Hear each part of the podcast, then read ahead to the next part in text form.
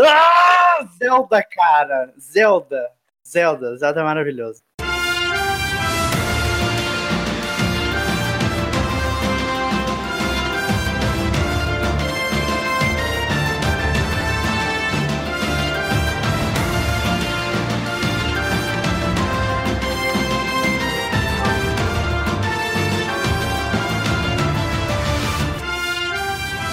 Sejam muito bem-vindos ao podcast, o seu podcast do meu Nintendo.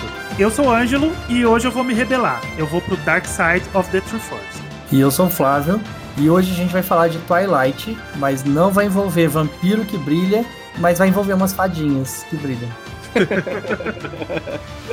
Eu sou o Tutu e você vai ver o Water Temple 2.0 hoje. A gente vai comentar um pouco mais sobre ele, porque afinal, se Twilight Princess é o Ocarina 2.0, a Dungeon de Lakebed Temple também vai ser o Water Temple 2.0. Alô, haters do Ocarina of Time. Water Temple feito do modo certo. Oi, tudo bem? Eu sou o Wash e eu vou sempre proteger as crianças feias de Twilight Princess, porque quando eu era criança eu também era bem feio. Protejam as crianças feias. É questão de empatia. né? Exatamente. Mano, meu apelido quando eu era criança é Gordinho of War. É porque eu gostava de jogar muito God of War. Melhor apelido. Ó, você protege sozinho, tá? Que eu tô fora, eu não vou proteger. Nossa, é assim? Ok. Maldade. Tutu, cercadinho.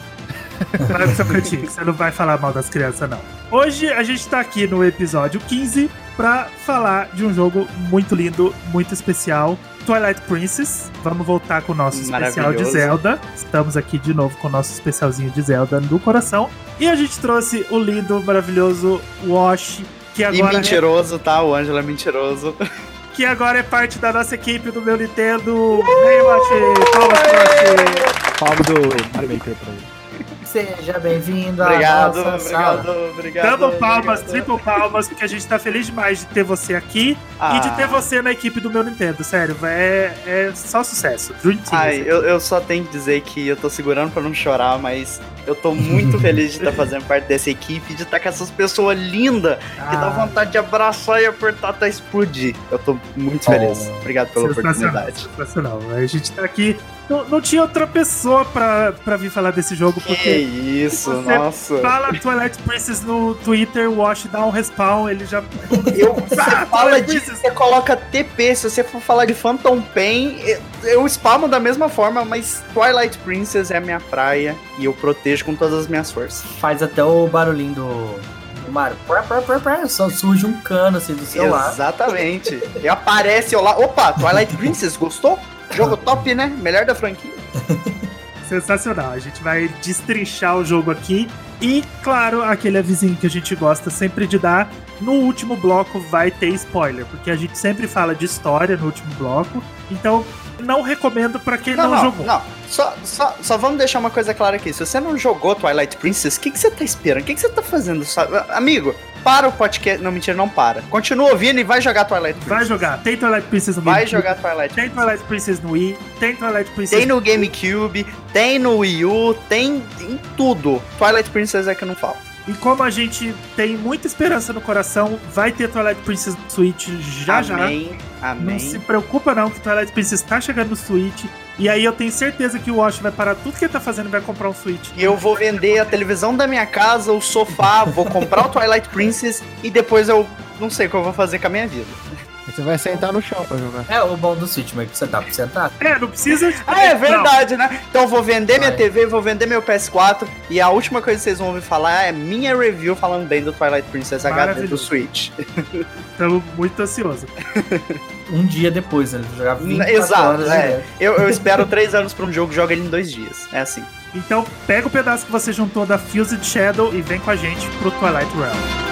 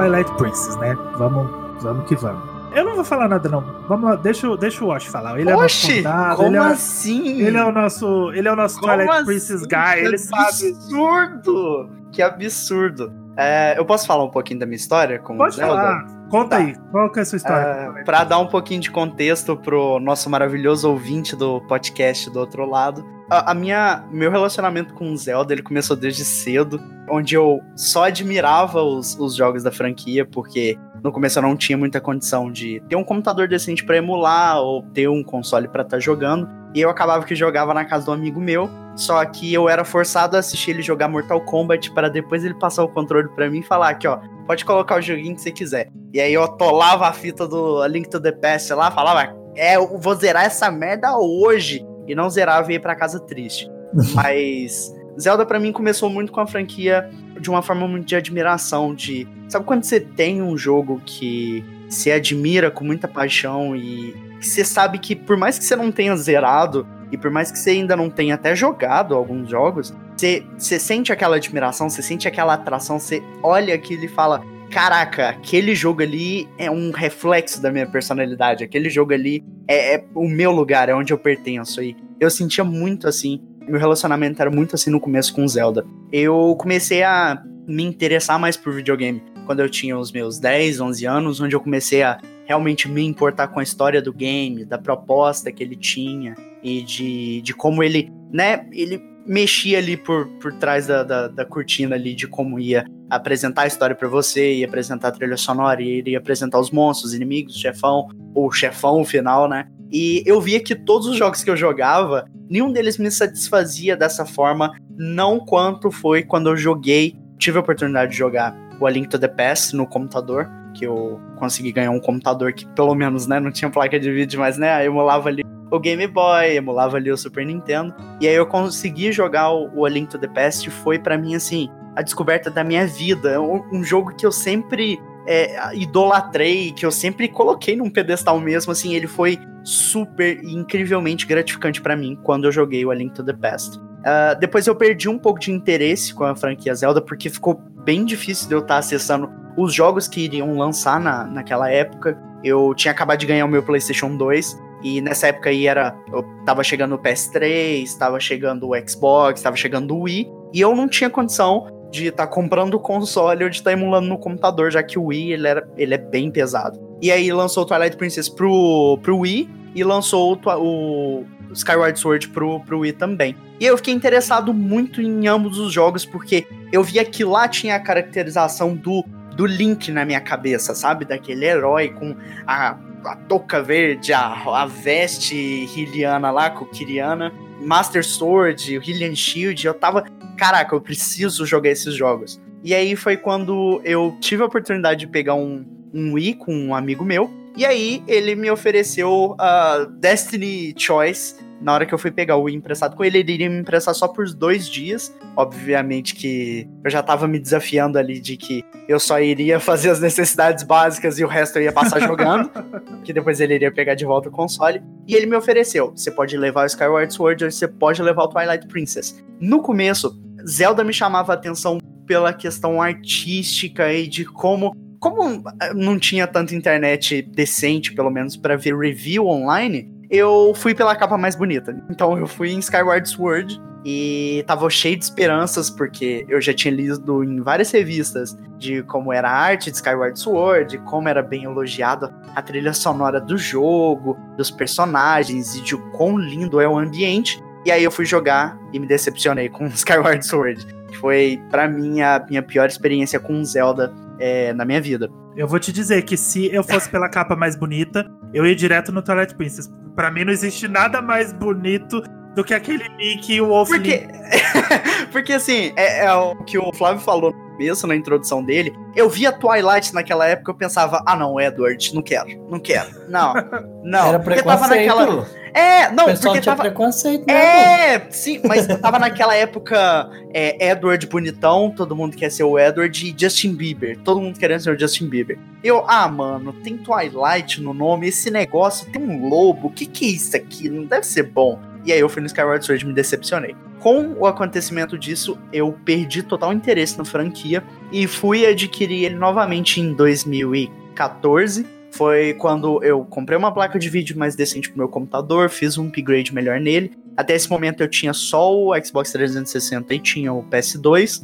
E aí eu pensei, ah, vou dar outra chance pra Zelda. Joguei o Ocarina of Time, foi um, um dos melhores jogos que eu já joguei, principalmente no Nintendo 64. Eu não, é, no caso no emulador, né? Eu não tive uma ampla ainda uma ampla experiência no, no 64. Eu joguei só o 007, joguei o Smash, joguei o, o Ocarina of Time, joguei um pouquinho de Banjo, enfim, joguei poucos jogos da, da biblioteca, joguei um pouquinho do Castlevania também. E aí, depois que eu joguei o Ocarina of Time, meu uh, foi rejuvenescido em mim o interesse pela franquia.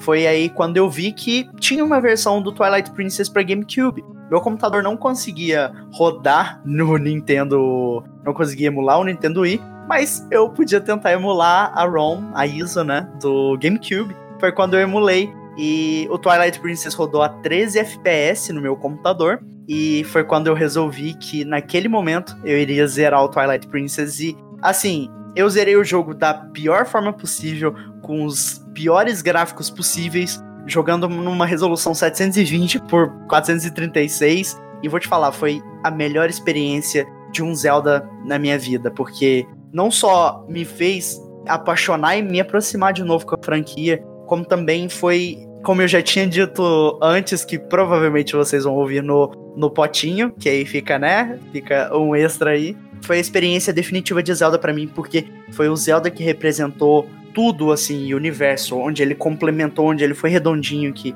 teve uma história maravilhosa, com personagens cativantes, que teve tudo o que representava de Zelda para mim num game, trilha sonora, jogabilidade, level design, gráficos, foi assim, gameplay, foi tudo, principalmente quando um jogo tem tudo isso, eu sempre desconfio, ah, o final vai ser ruim, o final vai ser ruim, e eu sempre fico com aquilo na cabeça, e eu sempre tô certo, o final é ruim, o final é ruim. E aí eu fui jogar o Twilight Princess e o final é glorioso, e o jogo, assim, para mim, é o meu, de longe, favorito da franquia. Eu ainda não terminei, joguei só um pouquinho o Breath of the Wild, mas de longe para mim, o Twilight Princess é o meu favorito da franquia. Então, esse jogo foi o que rejuvenesceu o Zelda em mim, o que me fez apaixonar de novo pela franquia. E assim, vai ser um. Tá no meu, sei lá, eu não vou fazer nenhum top tantos jogos, porque não tem dessa, mas para mim tá entre o meu top 1 e 2 ali, porque mudou a minha vida por completo ter jogado Twilight Princess. Que legal. É, eu acho que foi isso. É, é só um, um, adendo a isso tudo. Diga. Eu acho que essa série de Zelda tá fazendo a gente descobrir que todos os jogos eles são bons, independente de, de, Sim, de qualidade. sim. Independente de qualidade. Eles são bons. Vai depender da reação de cada um a- aos jogos. Igual tem um que vai gostar mais É, tipo, é, a questão de Zelda, eu estudar a reação das pessoas quando elas jogam Zelda, porque é muito relativo. Você vê como a pessoa se comporta, sei lá, o Ângelo no caso, e tem até um amigo meu, o Dudu, que você provavelmente deve conhecer do. Dudu Maia? É isso. inclusive, um beijo pro Dudu, porque ele provavelmente deve estar ouvindo isso. Dudu, grande abraço. E, assim, um dos jogos favoritos de vocês dois que eu sei é o Spirit Track, sabe? E eu não Isso. consigo imaginar Ah, eu gosto. como alguém gosta do Spirit Track, sabe? Tio, É impossível, não entra na minha cabeça. do- eu gosto mais do Phantom. Eu gosto. Ah, Mas o. Spirit Tracks Spirit eu Tracks é maravilhoso.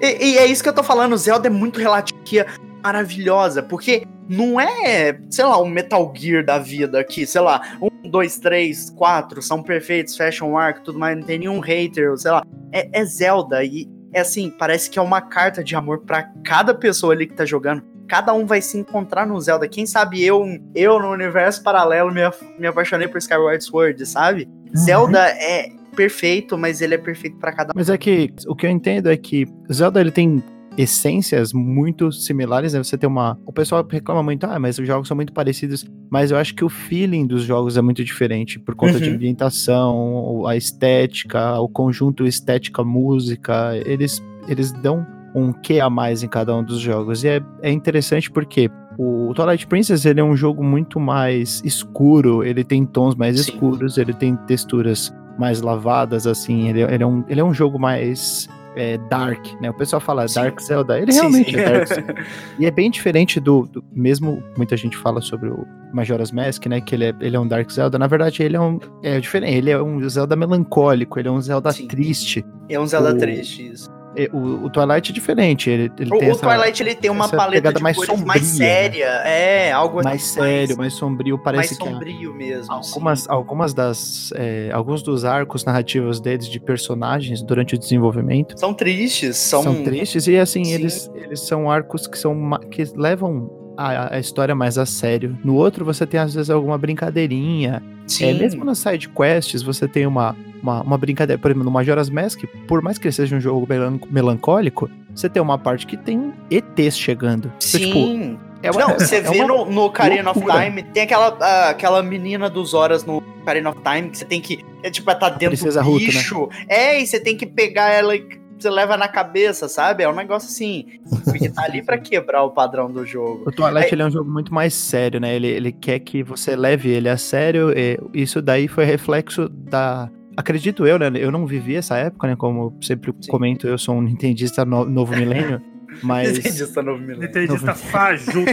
é, nintendista faz. Carteirinha gamer confiscada com sucesso. Não, pois é, mas todo episódio ele faz questão de jogar a juventude na nossa cara. Ele não controla, menino. É, por- é porque. Eu, Eu, acho que eu sou o mais novo presente aqui, então eu, eu tô É. segurando o título. Aí lá eu vem sempre- outro. Ai, meu Deus. 20 aninhos, desculpa. Ai, meu Deus. Nossa, eu acho é muito novo. Sim.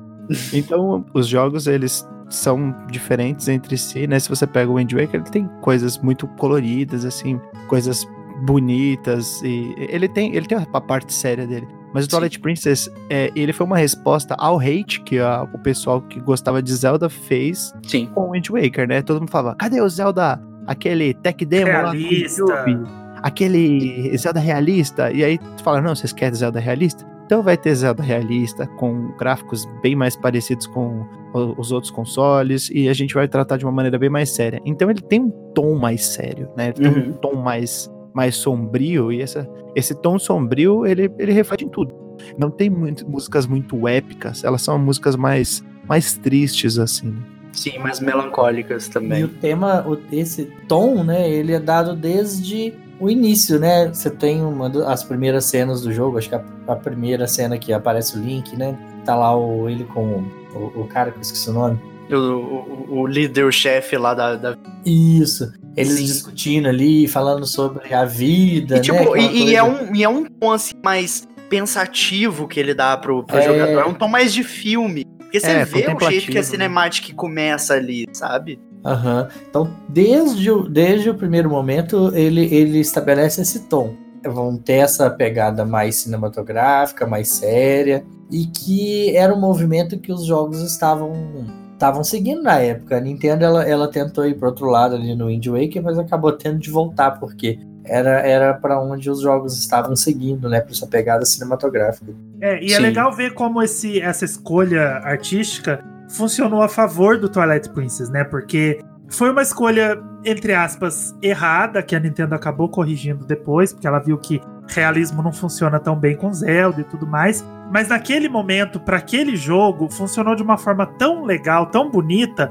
porque assim como vocês falaram, o jogo, por ele ser realista, por ele não ser cel shading, por ele não ser mais desenhadinho, ele tem as cores lavadas, ele tem muitos tons de cinza, de preto, de marrom. Algo que, algo que mudou depois no Skyward Sword, que é- ele é meio como uma, uma, uma tela colorida. Isso, é nossa, pintura. totalmente. Sim. E aí, esse- essas cores apagadas funcionaram para criar esse, esse clima triste que existe no jogo, sabe? Essa tristeza que, que existe no jogo. E também dificuldades técnicas que eles encontraram para fazer esse jogo também funcionaram a favor do jogo. Porque eu, eu gosto muito de falar disso, porque assim. Muita gente reclama que o, o Hyrule Field de Twilight Princess é vazio, né? Você Sim. anda andando e não tem nada, não tem uma plantinha.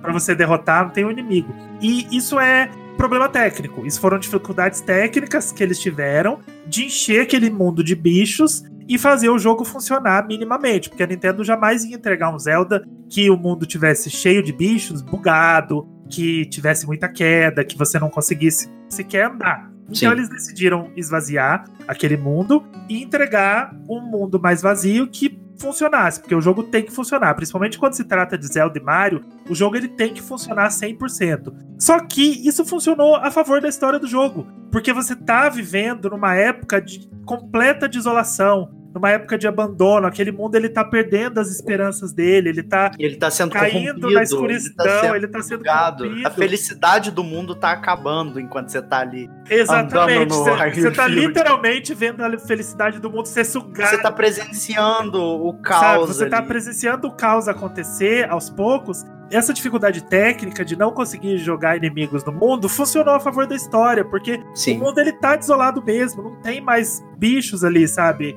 Os próprios inimigos do jogo, as próprias raças que são contra aquele mundo, também estão acabando, sabe? Você ter, você vê uma, um- uma movimentação ou outra bem pontual nos vilarejos e dentro das dungeons, porque o mundo foi atacado de uma forma tão severa que não sobrou aliados e não sobrou inimigos. E, e é algo que você nota com o decorrer da progressão do game, que com o passar do tempo, pra quem não conhece o Twilight Princess, você vê que o mundo é normal, o mundo principal, né? O, o mundo, vamos dizer que de cores, não, não do, do- da Twilight Zone, você vê que ele começa a ser corrompido e devorado pelo outro. Então, quando você chega em Hyrule Castle, você vê todo mundo festejando, todo mundo gritando, criança correndo. E aí, com o decorrer do jogo, você vai vendo que essas pessoas elas vão ficando paradas, elas vão ficando com medo, e depois elas acabam sendo corrompidas por esse mundo. E é aí que eu tinha falado antes, de quando você nota que a, a história do jogo ali não é. Se o mundo explodir ali, todo mundo. algo der errado, o Link morrer, todo mundo vai continuar fazendo a mesma, a mesma coisa. No Twilight Princess, não. Todo mundo depende de você ali, tá todo mundo em perigo. Você é o herói, todo mundo ali precisa da sua ajuda, sabe? E algo que você nota enquanto você tá jogando. Isso é perfeito no jogo e encaixou direitinho com ele. É muito legal. Esse, essa escolha foi muito acertada. Depois ela viu que não, não era o que ela queria pra série. Mas naquele momento funcionou muito legal. O Twilight Princess, ele, ele teve o, momento dele. Ele foi o Zelda realista que o pessoal pediu. Não sei se isso deve acontecer de novo.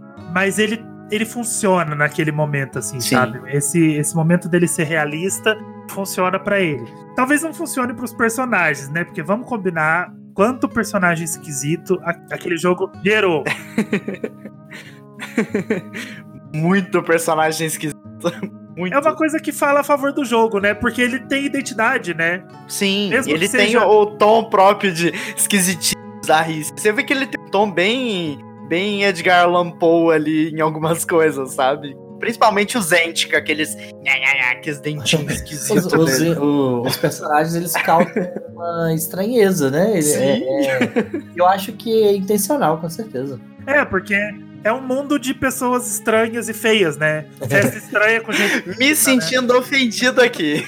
A Malon não é feia, ela é tão legal. Eu- Mas é engraçado porque a gente sempre comenta que a- o, o design, é, a aparência assim, é, é bem estranha, né, das pessoas, mas eu acho que o mundo é interessante, ele, ele é bem construído e Sim, tem uma coisa que eu não consigo evidenciar, eu não consigo perceber em outros Zeldas, só no Breath of the Wild, isso, no Breath of the Wild isso é, é escancarado, é uma das coisas mais legais do ponto de vista narrativo, em como aquele mundo te conta a história por meio dos ambientes, porque aquele mundo já, já foi a história dele. A história dele tá acontecendo ainda, você é, veio o, o Link, ele tá lá pra salvar a- Zelda mais uma vez, você tem uma a jornada do herói acontecendo mais uma vez, mas aquele mundo já passou por alguns acontecimentos no Meio passado. que a Sim, merda já ele- rolou. O, o mundo ali, eu acho que uma coisa que Breath of the Wild expressa bastante no cenário e na ambientação dele é que tudo em volta tem uma história pra contar, Tudo sabe? em volta tem- exatamente. Pra Isso, onde você exatamente. vai, você tem algo pra anotar, pra estudar, pra reconhecer ali, pra você sentir. Algumas pessoas atribuem isso a, a- ao tempo de vida da franquia, né? O Breath of the Wild saiu quando o Zelda tinha completado 31 anos, então tem muita história pra ser contada em forma de é, referências pra pra você agradar fã, né? A gente Uhum. pode colocar assim fanservice. Mas, na verdade, Breath of the Wild ele conta muitas histórias sobre ele mesmo, ele faz autorreferências e isso é bem interessante. O Twilight Princess ele trabalha dessa mesma maneira e eu não vejo os outros Zeldas trabalhando assim, com um mundo dilapidado, com um mundo arruinado, com um mundo com essa urgência de alguém para poder resolver os problemas, mas ao mesmo tempo um mundo que se tudo tivesse dado errado, ele continuaria sendo muito interessante, porque o desenvolvimento Sim. dos personagens é legal, é bacana, a jornada do herói é interessante, mas a história daquele mundo, tudo que ele passou, já é muito interessante. E eu vou mais além. Eu nunca fui muito defensor de, ah, os jogos de Zelda se interligam, uma história complementa a outra. Não, eu sempre fui daquele cara que gosta de apreciar cada uma das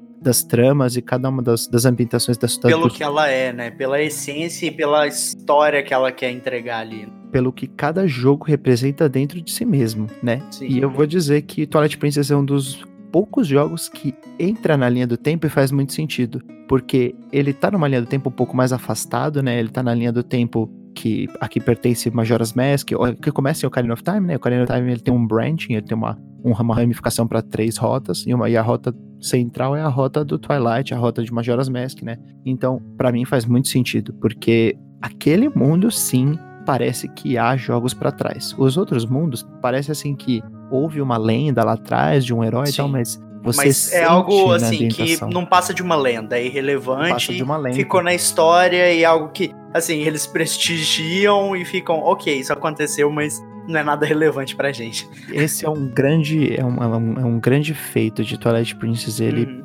parecer um jogo realmente que é uma continuação, um sucessor espiritual de Sim. outros jogos, né? Ele, ele realmente se encaixa muito bem, não só na, na, na temática, assim, mas em tudo. Ele realmente entra como um jogo que faz parte de uma linha do tempo muito mais coesa do que os outros jogos. O que você disse isso, Tutu, me lembra muito uma certa insatisfação que eu tenho toda vez quando eu jogo, por exemplo, Final Fantasy, que não tem, é lógico, alguns jogos têm uma sequência direta, né, como o 13, por exemplo, que, né, uh, mas você vê não que... fala mal do Final Fantasy 13. ah, não, é muito... Nós vamos brigar Mas... 13 e 2 pode falar. o, o, o, o Final Fantasy, você vê que ele tem sempre essa questão de por mais que ele tenha referências espirituais de alguns jogos, ele nunca anda na mesma linha temporal ou é uma sequência direta de alguns jogos assim, é, em específico. Isso é uma insatisfação que eu tenho em Final Fantasy, mas é algo que não acontece comigo quando eu jogo algum Zelda, sabe? Por exemplo, mesmo se eu for jogar o, Breath of the Wild, que eu sei que é conectado a algum, mas de certa forma é separado, eu sei que eu vou encontrar referências espirituais ou referências em comum ali com os outros jogos que vai satisfazer esse pequeno desejo meu no meu coraçãozinho, sabe? É algo Sim. que eu vi muito no Twilight Princess, porque eu gostei muito de Ocarina of Time, muito mesmo. E Twilight Princess ele complementou o jogo para mim. Ele mostrou o que, que era a jornada do Link, ele deu um final para ele. Eu que assim, ele fecha como um todo ali e ele tem que ser apreciado por isso. Como você disse, todos os jogos de Zelda, na questão dele ser relativo, de gosto, ele é também na questão relativa de estar tá sendo apreciado. Você, por mais que eu fale que eu possa encher a boca para falar de Skyward Sword, que eu simplesmente assim odiei, mas tem muita coisa ali que eu amei e muita coisa que o Zelda deve ser valorizado e assim merece ser exaltado por causa disso, sabe? Todos os jogos da franquia, é, franquia Zelda tem isso e, e o Twilight principalmente, sabe? Uhum. É muito legal a forma como o mundo conta essa história, né? Uhum. Até o Tutu falou: ah, ele conta uma história de que se alguma coisa tivesse dado errado, aquele mundo Sim. continuaria. E é legal que o Breath of the Wild conta exatamente essa história. Exato. tudo deu errado. Ele conta a história no cenário. Ele não tem uma caixa de diálogo gigante. Ele exatamente. conta no cenário, ele conta uma, nos personagens. Uma, sabe? uma cutscene de uma hora, né? É. E aí foi exatamente isso que aconteceu. tudo deu errado o mundo literalmente acabou e a gente tá vendo o que aconteceu com Hyrule depois disso. E a gente vê as histórias sendo contadas ali, e o Twilight Princess tem muito disso. Cada cenário que você chega, você chega na Kakariko Village, você chega na Death Mountain, cada lugarzinho que você chega, aquela, a, aquele lugar já te conta a história. Depois você vai ver cutscenes, você vai ver muitos diálogos, que é coisa recorrente em Zelda, com exceção de Breath of the Wild, e você vai saber dessas histórias mais a fundo. Mas a hora que você olha para aqueles cenários, quando você olha pros, pros spirits lá, o Lanai, o Jin, E você já vê as histórias sendo contadas ali, que eles são criaturas que foram destruídas, agora eles são luz, sabe? E, então... e às vezes a pessoa também nem precisa necessariamente entender a história, caso for a primeira vez dela jogando Zelda, sendo o Twilight, o, desculpa, o Breath of the Wild, a pessoa ela vai se interessar na série porque, assim, é cativante, é, é maravilhoso de como o ambiente conta a história. Você vai se interessar, você vai pegar qualquer outro Zelda de tão quão incomum eles são. Você pega o. É claro que o Zelda clássico, o Adventure of Link, não vai ser, assim, de tanta coisa incomum, mas você vai pegar ali um A Link to the Past, você vai pegar um Ocarina of Time, você vai pegar um Skyward Sword, você vai pegar ali um, um, Twilight Princess, você vai entender a história como um todo e você vai ver o, o que o cenário ali queria te contar, o que ele queria te entregar. E você vai saber, e você vai ter certeza na realidade de que ele fez um bom trabalho, sabe? Isso sim, é que o Zelda representa. Eu acho que é uma obra que deve ser qualificada como uma obra que não, é, ela fez mais do que a sua obrigação, que é de entreter o jogador. Ela tá ali para contar uma história e ela conta. E ela conta muito bem.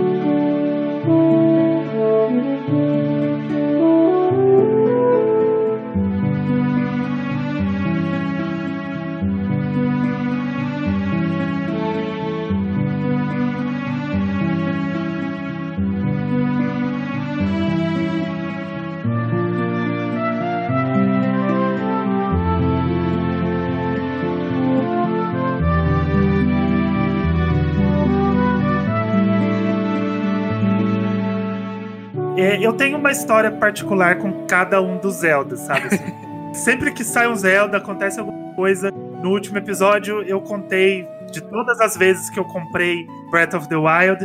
E o Twilight Princess também. Eu tenho uma história muito peculiar com ele, porque eu não gostava do Wii quando o Twilight Princess foi lançado. Por causa daquela safadeza que a Nintendo fez, né? De o jogo primeiro no Wii e depois no GameCube. Ele era um jogo de GameCube, eu tava esperando ele no GameCube.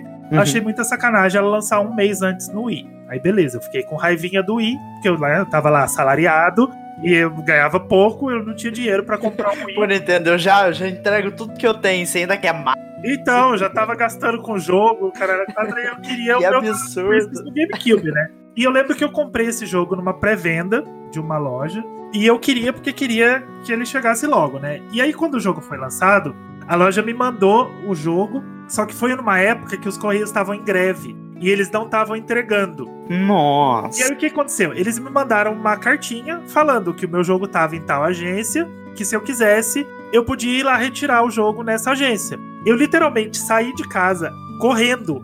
Correndo. eu fui pelas ruas de São Paulo afora, correndo até na agência que eles falaram. The Adventure of Angelo. Nossa, eu fui. Eu, é, sem brincadeira, eu saí. Eu não gosto de correr na rua, eu acho, sei lá.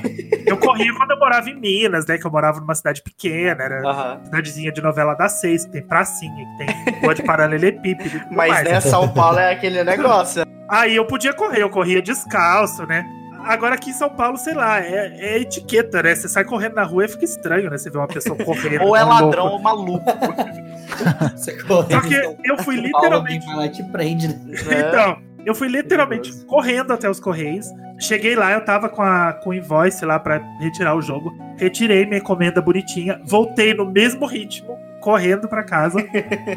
Quando eu cheguei em casa, eu abri aquele joguinho lacrado, sabe? Com aquela. Aquela coisa maravilhosa. Aquele cheirinho de plástico de, e tudo mais. Aí eu fiz o que eu fazia com todo jogo de GameCube e DS. Eu li o manual de ponta a ponta antes de colocar o CD Ai, que no GameCube. Eu, eu adorava fazer isso. Eu pegava eu o manual. Eu também gostava jogo, de fazer isso, cara. E li o manualzinho assim de fora a fora. Li o manual, as fotos, tudo lindo e maravilhoso. Eu coloquei o disquinho no meu GameCube e sem brincadeira, eu joguei Twilight Princess por 15 horas só parando pra ir no banheiro e meu comer alguma Deus. coisa muito rápido, porque era final Caraca. de semana. Você, né, você tinha a obrigação de. Eu falei, eu vou, eu vou me acabar nesse jogo. No Twilight Princess, eu lembro que ele foi o primeiro que mostrava o tempo, o tempo de jogo, né? Quando você estava jogando, ele mostrava o tempo de jogo. Sim. Sem brincadeira, quando eu desliguei o jogo pela primeira vez, eu tinha jogado 15 horas Meu nos quebradinhos. Sabe assim? Eu joguei você, sem tipo, parar. você começou e jogou até a metade. Uma sentada.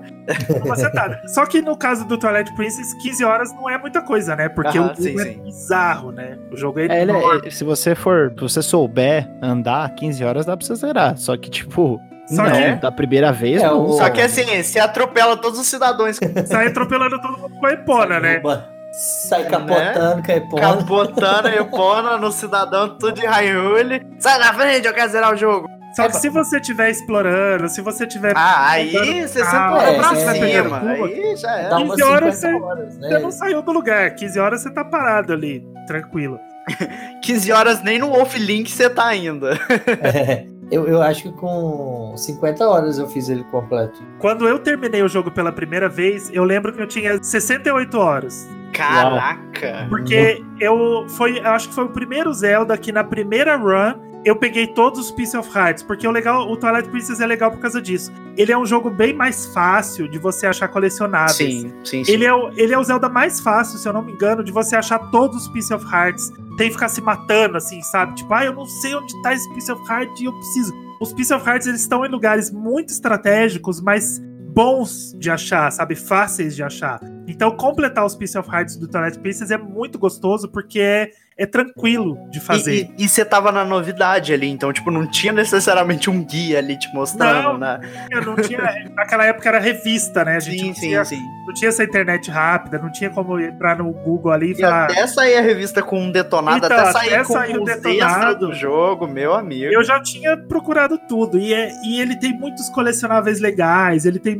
Tem gente que reclama do, de pegar os Pows lá. Os Pows, né? Sim. Eu gosto demais. Eu acho que os colecionáveis de Princess estão entre os melhores da série. Eu acho que é gostoso de pegar, é gostoso de pegar os bugs da Agatha. Eu adoro pegar os, os insetos. Achei que você tava falando dos bugs do jogo, tipo. É, já que falou rápido. Speedrun. Né? Sabe, eu adoro pegar os insetos. Eu, eu achava legal você começar a descobrir por conta própria que existia um casal de inseto em cada área do jogo. Aí você vai descobrindo que não tem mais. Se você já pegou dois insetos daquela área, ele mostra onde você pegou, você não precisa mais procurar ali. Então você vai para outra área e começa a procurar em outra área. E aí você já pegou o macho, você tem que pegar o, o fêmea. Então, sabe, é muito legal o jeito que ele distribui os colecionáveis do jogo. Eu acho que, sem dúvida alguma, tá entre os melhores da série. E, e é gostoso, é prazeroso. Eu acho muito legal você fazer essas, essas quests. E aí você vai conhecendo os personagens. E, e, então, é... e de como eles caracterizam os posts também. Coloca eles tipo como os fantasmas. E você precisa da lanterna para poder ver eles. É maravilhoso. Sim, muito legal. Aquela caverna que tem numa área lá que tem uma caverna que você vai entrando, entrando, entrando, uhum. e ela vai ramificando, ramificando, ramificando. Parece que não vai ter fim. Sim. Nossa, aqueles, os cenários do Twilight Princess, eles são muito bem construídos. É um muito mundo bem. gigantesco. Eles estavam dando, sei lá, uma prévia do que eles iam fazer no Breath of the Wild. Ele não tem a, a acessibilidade que o Breath of the Wild tem, né? De você, qualquer lugar que você vê, você consegue acessar. Mas só que aquele mundo é bizarro. Eu acho o mundo Sim. do Twilight Princess é gigantesco. Ele tem uma construção muito absurda. Você ele vai chegar maior até Breath of the Wild, né? É. Ele o maior Zelda até Breath of the Wild. Ele tem, ele tem áreas muito grandes, né? Ele tem campos muito grandes, então a Sim. gente tem áreas muito abertas. Tudo é grande. Você chega no Lake Hylia, é um lago bizarro, é um lago gigantesco. Gigantesco. E com palhaço maluco no meio com um canhão. Você fica, gente, que jogo é esse, sabe? É bizarro, cara. É meio, o que é meio, te deixa é creepy. mais, mais assim, ansioso para saber a história e o desenvolvimento do game, sabe? Lake Hylia antes era um laguinho, assim, sabe, uma poça d'água nos lugares. Aí você chega a Lake Hylia é gigantesco e você nada, né? Se você cai naquela água, você tem que nadar sem parar, você não, não chega de um ponto ao outro, sabe? E, e, sem contar que tem um templo lá embaixo ainda, e é uma coisa assim, inacreditável, sabe? Sensacional. As construções de dungeon do Twilight Princess, a forma como você acessa elas, cada uma das áreas é incrível.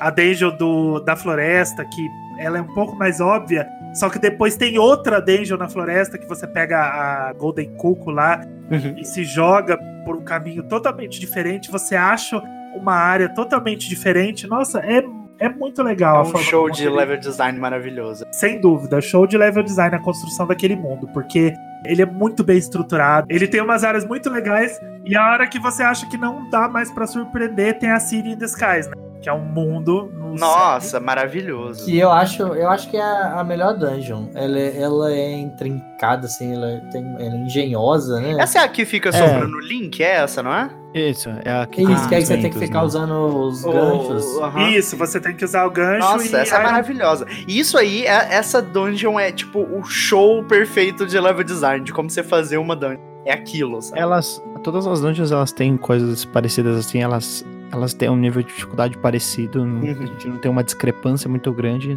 é, com relação a elas. Mas o que eu acho que é interessante é, nesse jogo é que algumas dungeons elas aparecem no formato da, no mesmo formato que o Water Temple tem ou que o Stone Tower Temple do Majoras, que é a dungeon próprio um, um próprio quebra-cabeça na dungeon, né? A dungeon é o Uhum. próprio quebra-cabeça. Que no caso a, a Lake Bed Temple, ela funciona dessa maneira. Você tem que manipular objetos e escadarias e tudo que tá dentro, né? Toda, toda a parte estrutural dessa dungeon para você poder fazer com que ela seja resolvida. Então você não tem aquela estrutura de pega uma chave, mata uns inimigos, realiza um, um determinado objetivo, uma, Abre a um porta com a chave que você pegou, segue abre em a frente. porta e segue em Sim. frente. Então ela, ela é uma dungeon que funciona de uma maneira mais é, macro, assim, né? Então é, é interessante observar algumas dessas dungeons, né? A própria- Lake Bed é quase um Metroidvania, né? Porque ela tem muito backtracking, né? Porque você vai, vai, vai. Aí, Aí você volta, volta, volta. Aí vai, vai, vai, vai. aí você tem que voltar pra acessar, pra ativar um negócio que aí você vai vai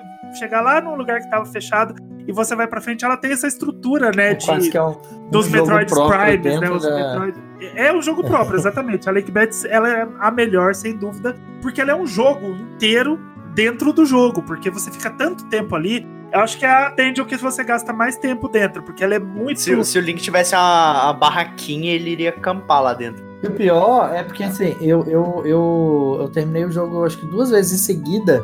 E aí a primeira vez eu super agarrei, a segunda vez eu agarrei de novo, porque eu não lembrava o que tinha que fazer do mesmo jeito.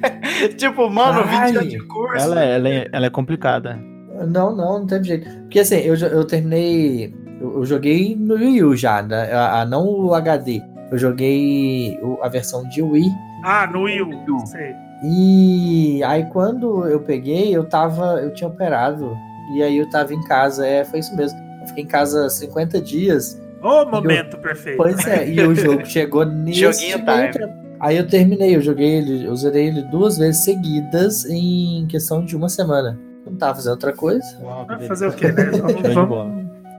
Não, mas tem muitas dungeons que são parecidas. Elas, elas têm uma coisa interessante que elas dividem uma, uma estrutura da seguinte maneira: elas, elas não são lineares, essencialmente. Então você vai. Você tem aquela questão de você ir, pegar uma chave e voltar. Mas se você perceber, ela, ela tem uma linearidade, porque muitas das dungeons elas funcionam da seguinte maneira: tem duas ou três portas fechadas, aí você tem uma porta aberta, você corre por ela, você vai lá, pega a chave ou você resolve algum puzzle e tal, pega a chave e depois você volta. Então, ela não tem muito, ela não permite que você explore, possibilidades tanto, dentro né? dela. Sim.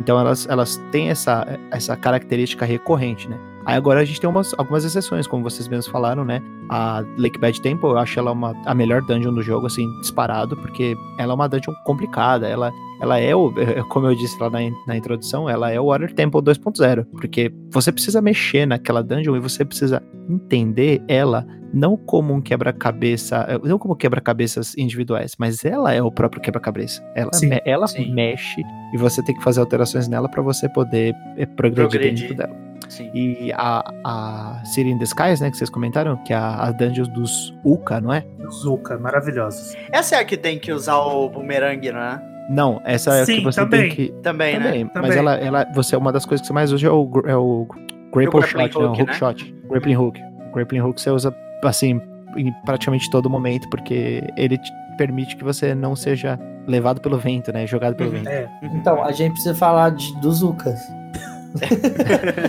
Precisamos falar sobre os que é Um momento, um momento muito sério da série. O que que aconteceu É com aquelas pessoas? Porque eles são a, a civilização, né? Os É, é, é meio que umas meio alienígena, meio pessoa, meio não sei. tá. Alienígena pessoa. Eles são a evolução daquela civilização que a gente acabou de falar, que caiu, aquela civilização corrompida.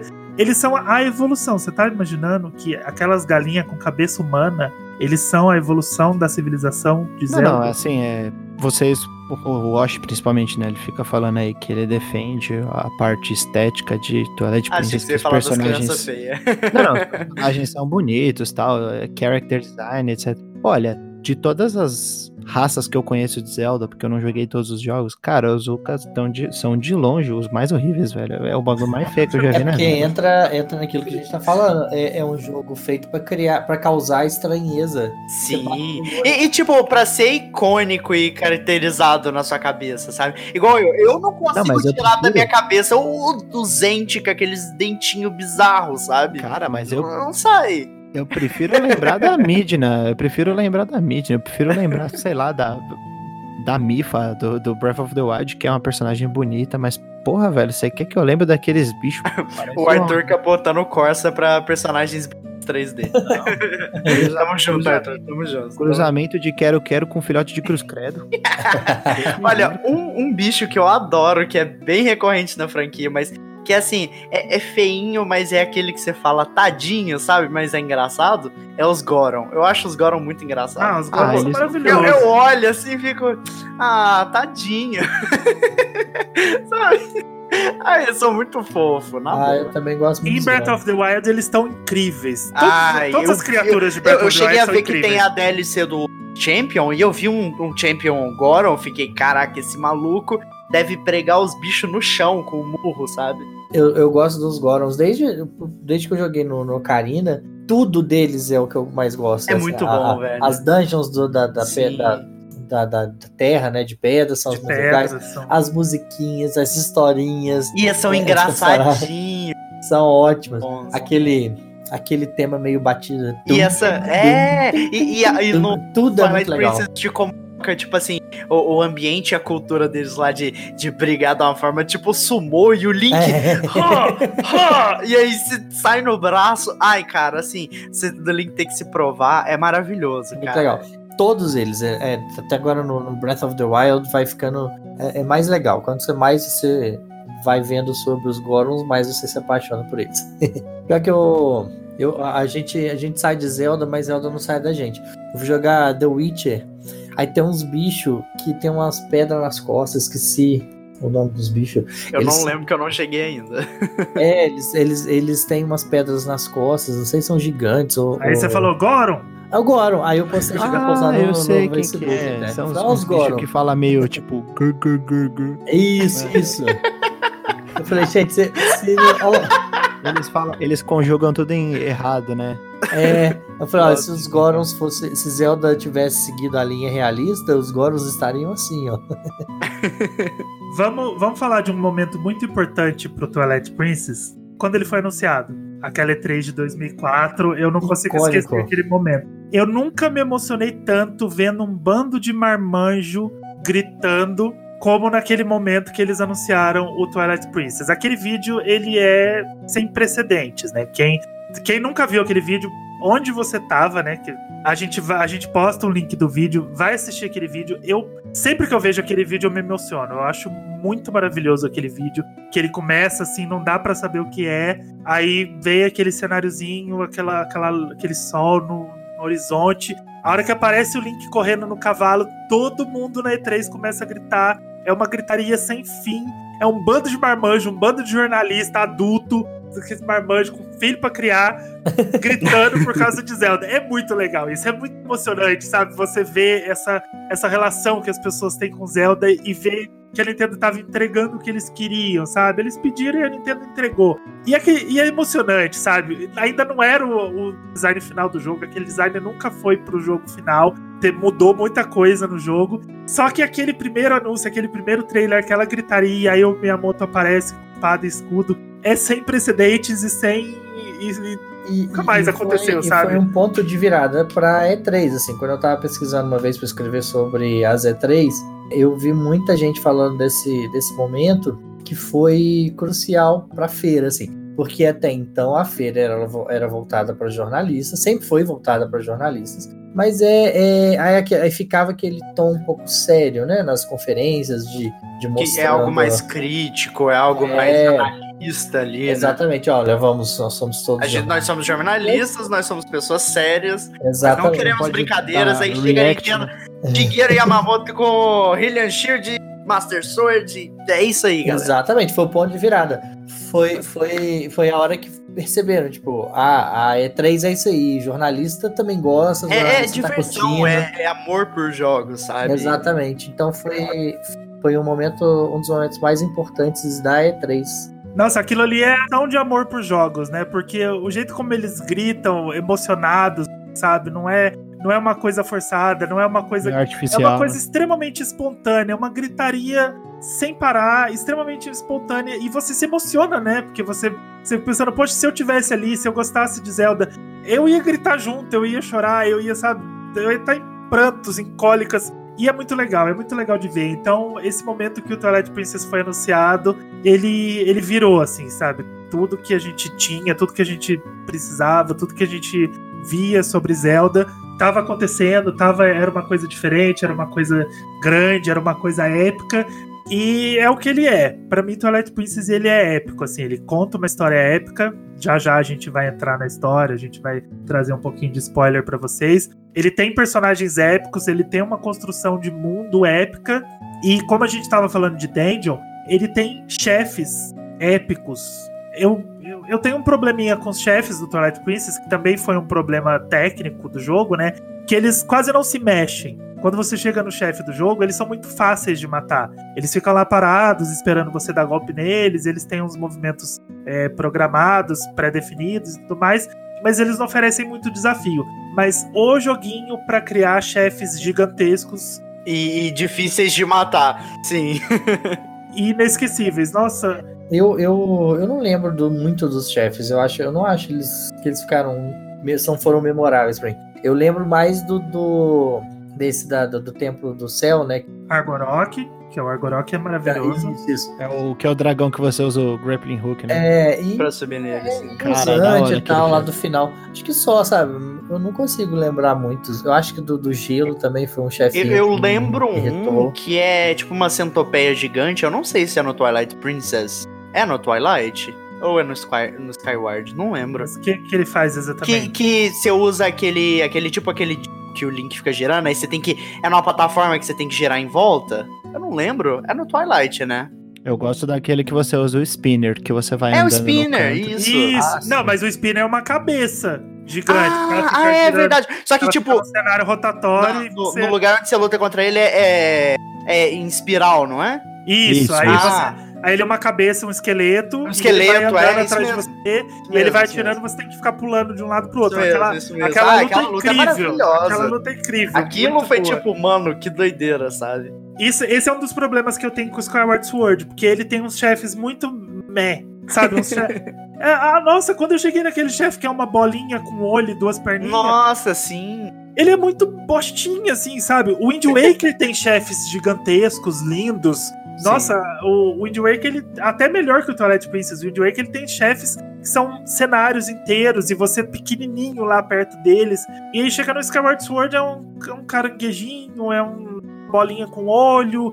No máximo aquela, aquela lula lá, aquele povo que é um bicho com vários braços. Mas ainda assim, ele não tem personalidade, sabe? Ele não tem mas é, é, talvez porque o Argorok, que foi o último, né, antes da, da batalha final, ele ficou na cabeça, né? Porque ele é muito. Ah, aquela é batalha. É muito legal. Aquela batalha é memorável, né? Porque você tá. A batalha final é bem boa. Você tá no, no céu, você tá numa plataforma no meio do nada e você tem uma, aquelas torres para você ficar subindo. Parece que a qualquer momento você vai cair dali e você Sim. vai cair lá no, na terra, você vai morrer, deixar de existir, você tem que ficar segurando naquelas torres. Tipo, você só tem, você tem aquela sensação de que só tem uma chance, né? Isso, é. você tem que pular nas costas dele é aquela luta é incrível.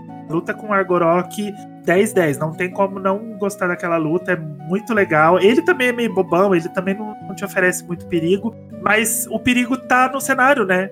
Tem vento, tem. Ele começa a soltar fogo de vez em quando. Se você, você tem que ter o timing certo para ficar pulando de um, de um lugar para o outro usando o grappling hook lá, os double hooks para ficar pulando de um lugar para o outro, mas é, a ambientação daquele cenário, a forma como aquele, a batalha é construída, já é o próprio chefe, né? Independente do próprio Argorok, o chefe é todo o cenário, né? Você tem que subir, tomar cuidado para não cair. Às vezes você tem que descer de propósito para o fogo dele não te pegar. Então você tem que ter muita técnica. O quebra-cabeça de lidar com isso é muito interessante. Né? Que você tem que subir, descer, a hora de se atacar, é tudo isso é muito interessante. É, é o que mais marcou mesmo. O restante, eles têm um, um, um quebra-cabeça ali mesmo, um, desenvolvimento muito lógico, muito rápido. Você já você bate o olho, você já sabe o que você tem que fazer, pá, pá, rapidinho você resolve. Esse dragão, ele fica.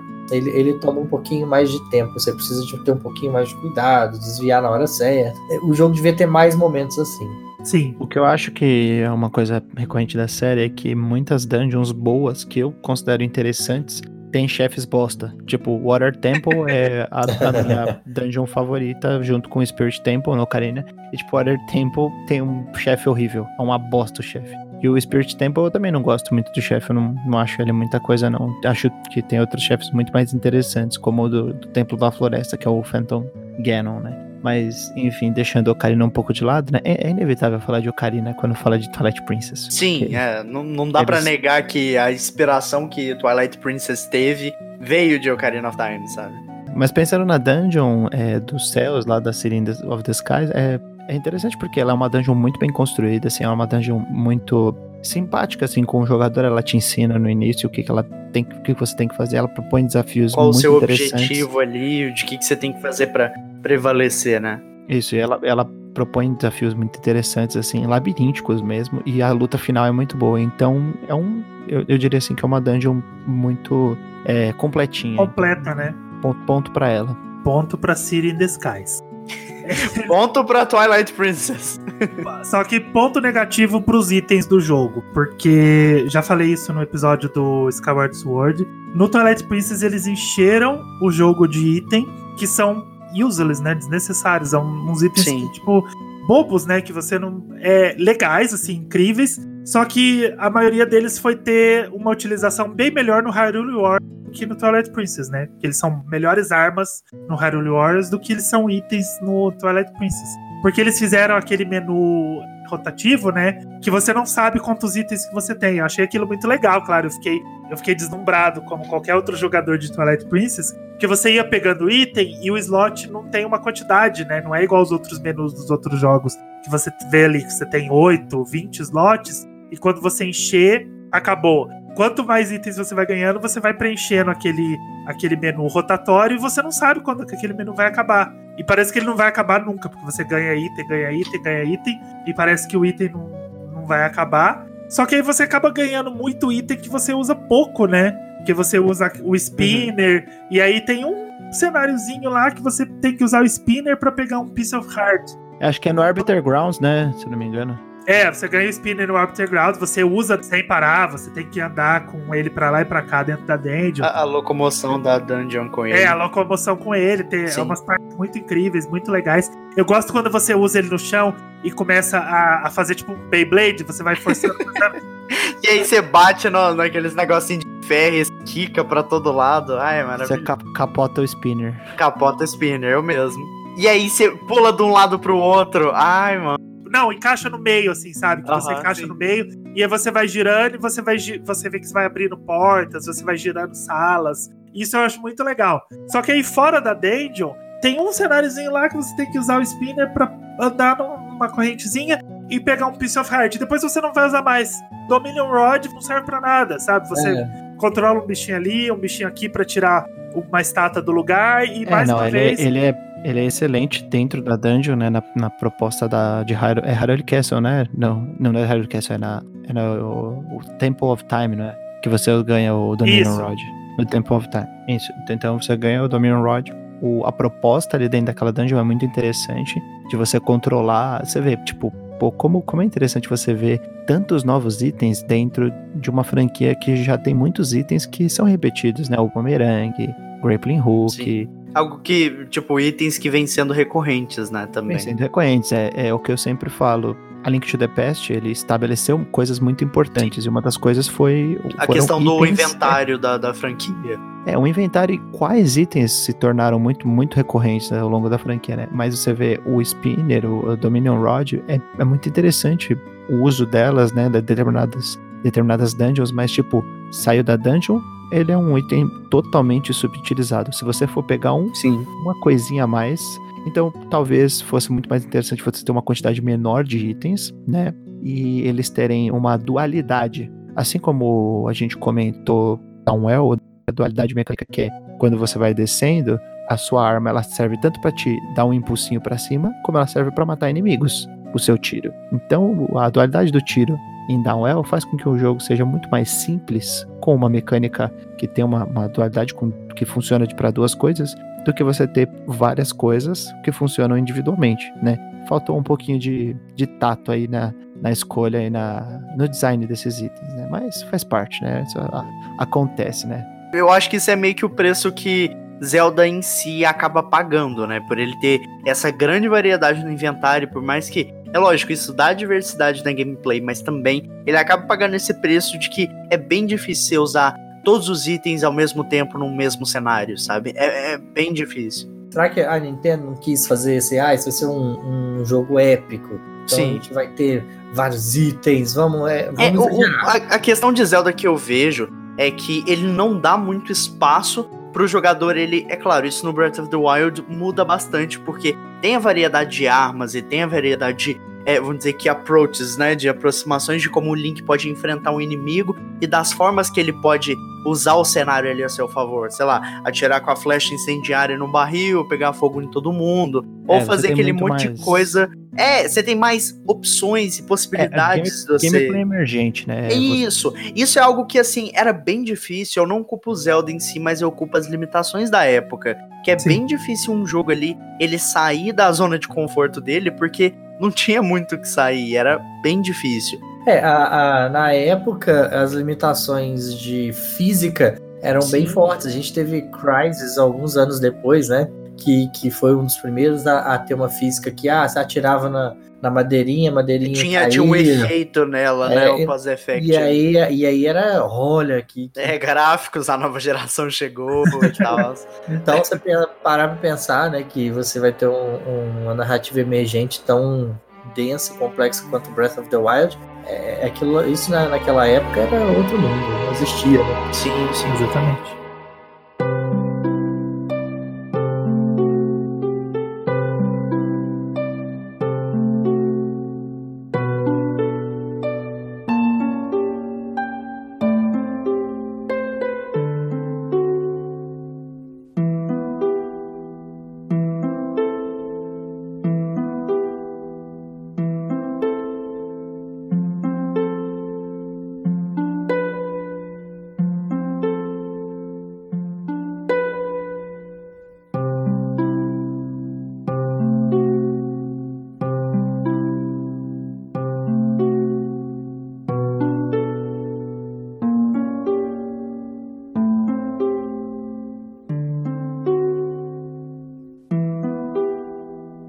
O seguinte, você foi avisado e vai ser avisado mais uma vez. Agora é a hora que a gente vai dar spoiler do jogo. Porque os nossos episódios de Zelda têm historinha. A gente vai sempre contar a historinha do jogo. Então, se você não jogou Twilight Princess, não recomendo continuar ouvindo. Vai jogar o jogo Ouvindo o podcast ainda. ouvindo o podcast. Vai maratonar. Exatamente. Maratone todos os podcasts enquanto você faz a progressão no game. Quando você chegar no último de Zelda, no 15, você já vai ter terminado o jogo e aí você vai poder ouvir. Vai estar uma delícia. Você Vai pode tá pegar de todos. boas. Olha, vai lá que tem 14 episódios pra trás pra Tem você muito ouvir. episódio. Coisa boa. já ouviu ouve de novo. qualidade. Você já Exatamente. ouviu de novo. Você, Maratona de novo. Melhor que série na Netflix, só vai. Você lembra o que, que a gente falou em cada episódio? Nem eu lembro. Vai, É, olha aí, eu não lembro que eu comi nem ontem. Vai lá ouvir. vai lá ouvir que é papo bom, é papo gostoso, é papo delícia. Seguinte, Twilight Princess. Começa com o Link conversando com o cara da- do vilarejo dele. E eles estão falando de fazer uma entrega no castelo. Eles moram numa vila de pescadores. é um vilarejo com um monte de, de personagens com muita característica. Isso é muito comum no Twilight Princess, muito comum em todo Zelda, né? Os personagens eles são muito únicos, eles têm muita personalidade. É um vilarejo que tem umas crianças, né? Que a gente não para de falar, as crianças feias. Melhor Sentindo extremamente ofendido agora. Esquece que elas são feias. Elas são crianças, elas são crianças muito maravilhosas. E o Link, ele é um, um, adolescente, né? Ele tá entre a adolescência e a vida adulta. E ele é, ele é um, um exemplo para aquelas crianças ali. Algumas delas ele fazem é um até um role model das crianças. Isso, ele é um role Apesar model. que nenhum dos pais, obviamente, tem paciência para lidar com os filhos e joga pro menininho solitário lá da vila, vai, vai, vai lá brincar. É, eles vai. abandonam os filhos, vai, vai brincar. Vai. É, porque você percebe que por mais que eles sejam entre amigos ali, ninguém quer brincar com eles mesmos, só com o Link.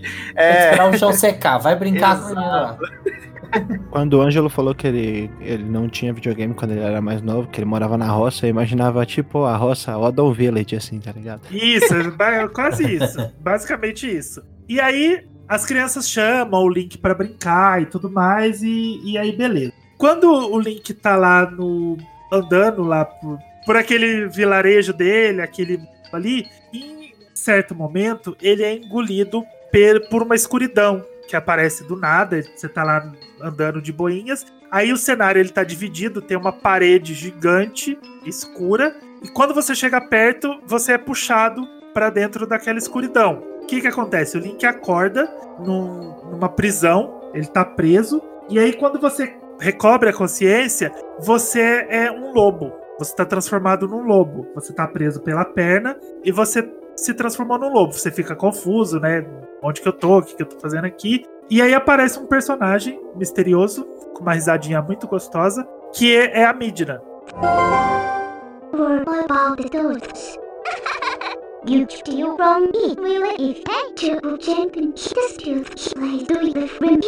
Ela chega em você, começa a conversar com você, dá um uma, uma zoada em você, né? Falar. Ah, Começa quer... a te chamar de idiota que você foi pego. Aquela recepção amorosa que todo Zelda tem.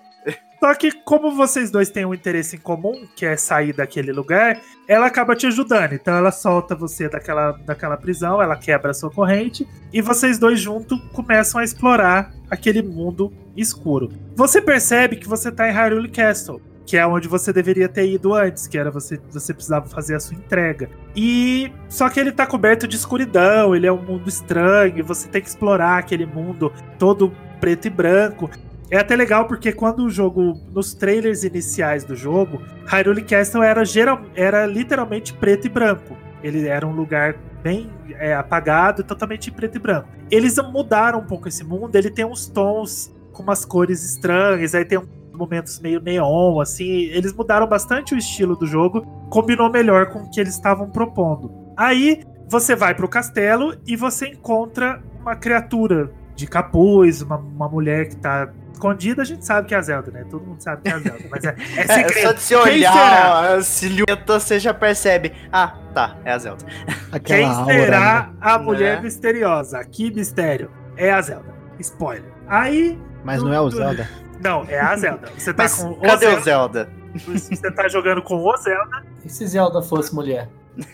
Sim, né? É o Link e uma princesa. Ah, Zelda é. e o Zelda, o e, uma... Zelda e uma princesa. Sim. Aí conversinha vai, conversinha vem. Você descobre que aquela é a Zelda e que a Zelda é a Twilight Princess. Você estava achando que até então que a Midna era a Twilight Princess, mas você descobre que a Zelda é a Twilight Princess, porque ela é a princesa. Nova, novamente eu vou revogar aqui o meu, a, meu cartãozinho de idiota pra, pra anotar o, o, plot do game. Eu achei que fosse Twilight Princess a Zelda mesmo, e não a Midna.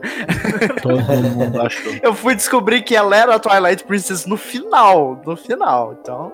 Aí você tá lá, ela te ajuda, ela e a Midna já se conhecem, sabe qual que é o background da história delas. Mas ela e a Midna já se conhecem, rola um atritinho rápido ali. E você sai dali e você tem que fugir. Quando você volta pro mundo, pro seu mundo, que é o mundo da, da luz, você volta pra sua, pra sua forma normal. E aí você descobre que as crianças elas fugiram para a floresta, uma delas foi sequestrada e você precisa ir atrás delas. Você precisa ir atrás daquelas daquelas crianças para Criança ajudar. só dá problema, né? Incrível. Criança dá problema. Elas são feias, mas elas são fofas, né? Toda vez quando você fala isso, você me, me machuca muito, Ângelo. Por quê? Ah, mas elas são horríveis, né? Eu sou muito feio, eu era muito feio. Ah, não é criança. nada, não tem problema. Quem que não foi uma criança feia? Né? Isso é verdade. Mas aí você tá lá, você sai pra, pra resgatar aquelas crianças, e aí você pode transitar pelo mundo da escuridão e pelo mundo da luz. Ainda não com, com uma certa flex- flexibilidade. Você tem que.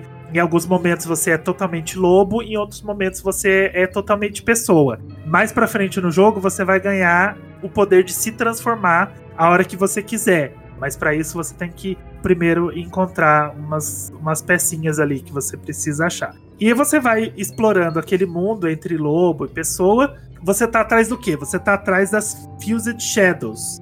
Fused Shadows você vai descobrir mais pra frente, quando você tá lá encontrando os Spirits. Primeiro você tem que encontrar uns Spirits, que são é, entidades que sucumbiram àquela escuridão e se transformaram em luz. Eles literalmente se transformaram em luz. É, tem essa dicotomia entre sempre luz e escuridão. luz e né, escuridão. A Então- batalha eterna entre os dois. É, como eles foram consumidos pela escuridão, eles se transformaram em pura luz, porque eles são criaturas divinas daquela terra. Então, eles te ajudam, e uma delas, Lanairo, que é uma cobra gigante, ele te conta uma história, que é uma das cutscenes mais bizarras que eu já vi em toda a série, que é aquela cutscene do Shadow Link, que o do Link do olho branco lá e tudo mais. Ai, lindíssima aquela cutscene. Maravilhosa. A gente põe o link aí pra Muito quem não legal. viu, pra quem não lembra, pra quem quiser um spoilerzinho. Ele te conta que as Fused Shadows, elas são como se fosse a Triforce do Twilight Realm. Twilight Realm é o mundo da Midna. Que é como se fosse o mundo invertido ali do. Isso, da é o- franquia de Zelda. É o Stranger É. Things. É Stranger Things no Legend of Zelda. Será que será esses Stranger Things no que a gente vai, vai visitar no Breath of the Wild 2? Opa! Olha Ah. só, Oh. teorias. Contrata a gente.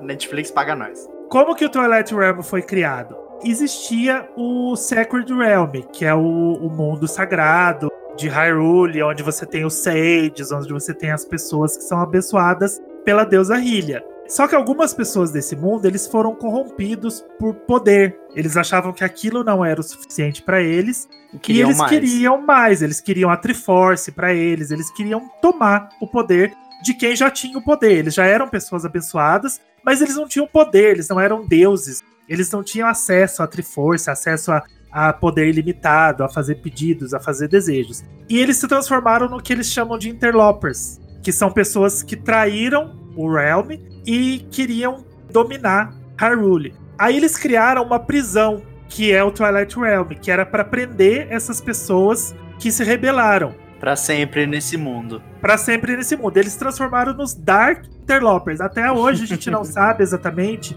se os Dark Interlopers se eles são se eles são Chica ou Gerudo, porque são as duas raças que têm acesso direto ao castelo. São as duas raças que estão diretamente ligadas ao reino. Pode ser uma mistura dos dois, pode ser só Chica, só Gerudo. A gente sabe que são pessoas que se rebelaram. É, que são civilizações assim muito é, emblemáticas, né? E Isso. muito antigas. E que- antigas, né, da franquia. E que estão diretamente ligadas ao reino. Que estão diretamente é, ligadas à família real de Hyrule, em qualquer que seja o contexto de jogo, né? Sim. Sim. E aí, esses Dark Interlopers, eles ficaram presos nesse mundo que a gente chama de Twilight Realm, que é o mundo da Midna. E eles se transformaram nos Twilight, que são as criaturas que vivem naquele mundo. Aí eles acabaram se transformando em umas criaturazinhas disformes. Só que eles criaram uma civilização. E aí eles, pronto, ficou lá, virou. Criou-se um universo paralelo. Só que aconteceu um pequenininho problema que eles não estavam prevendo, que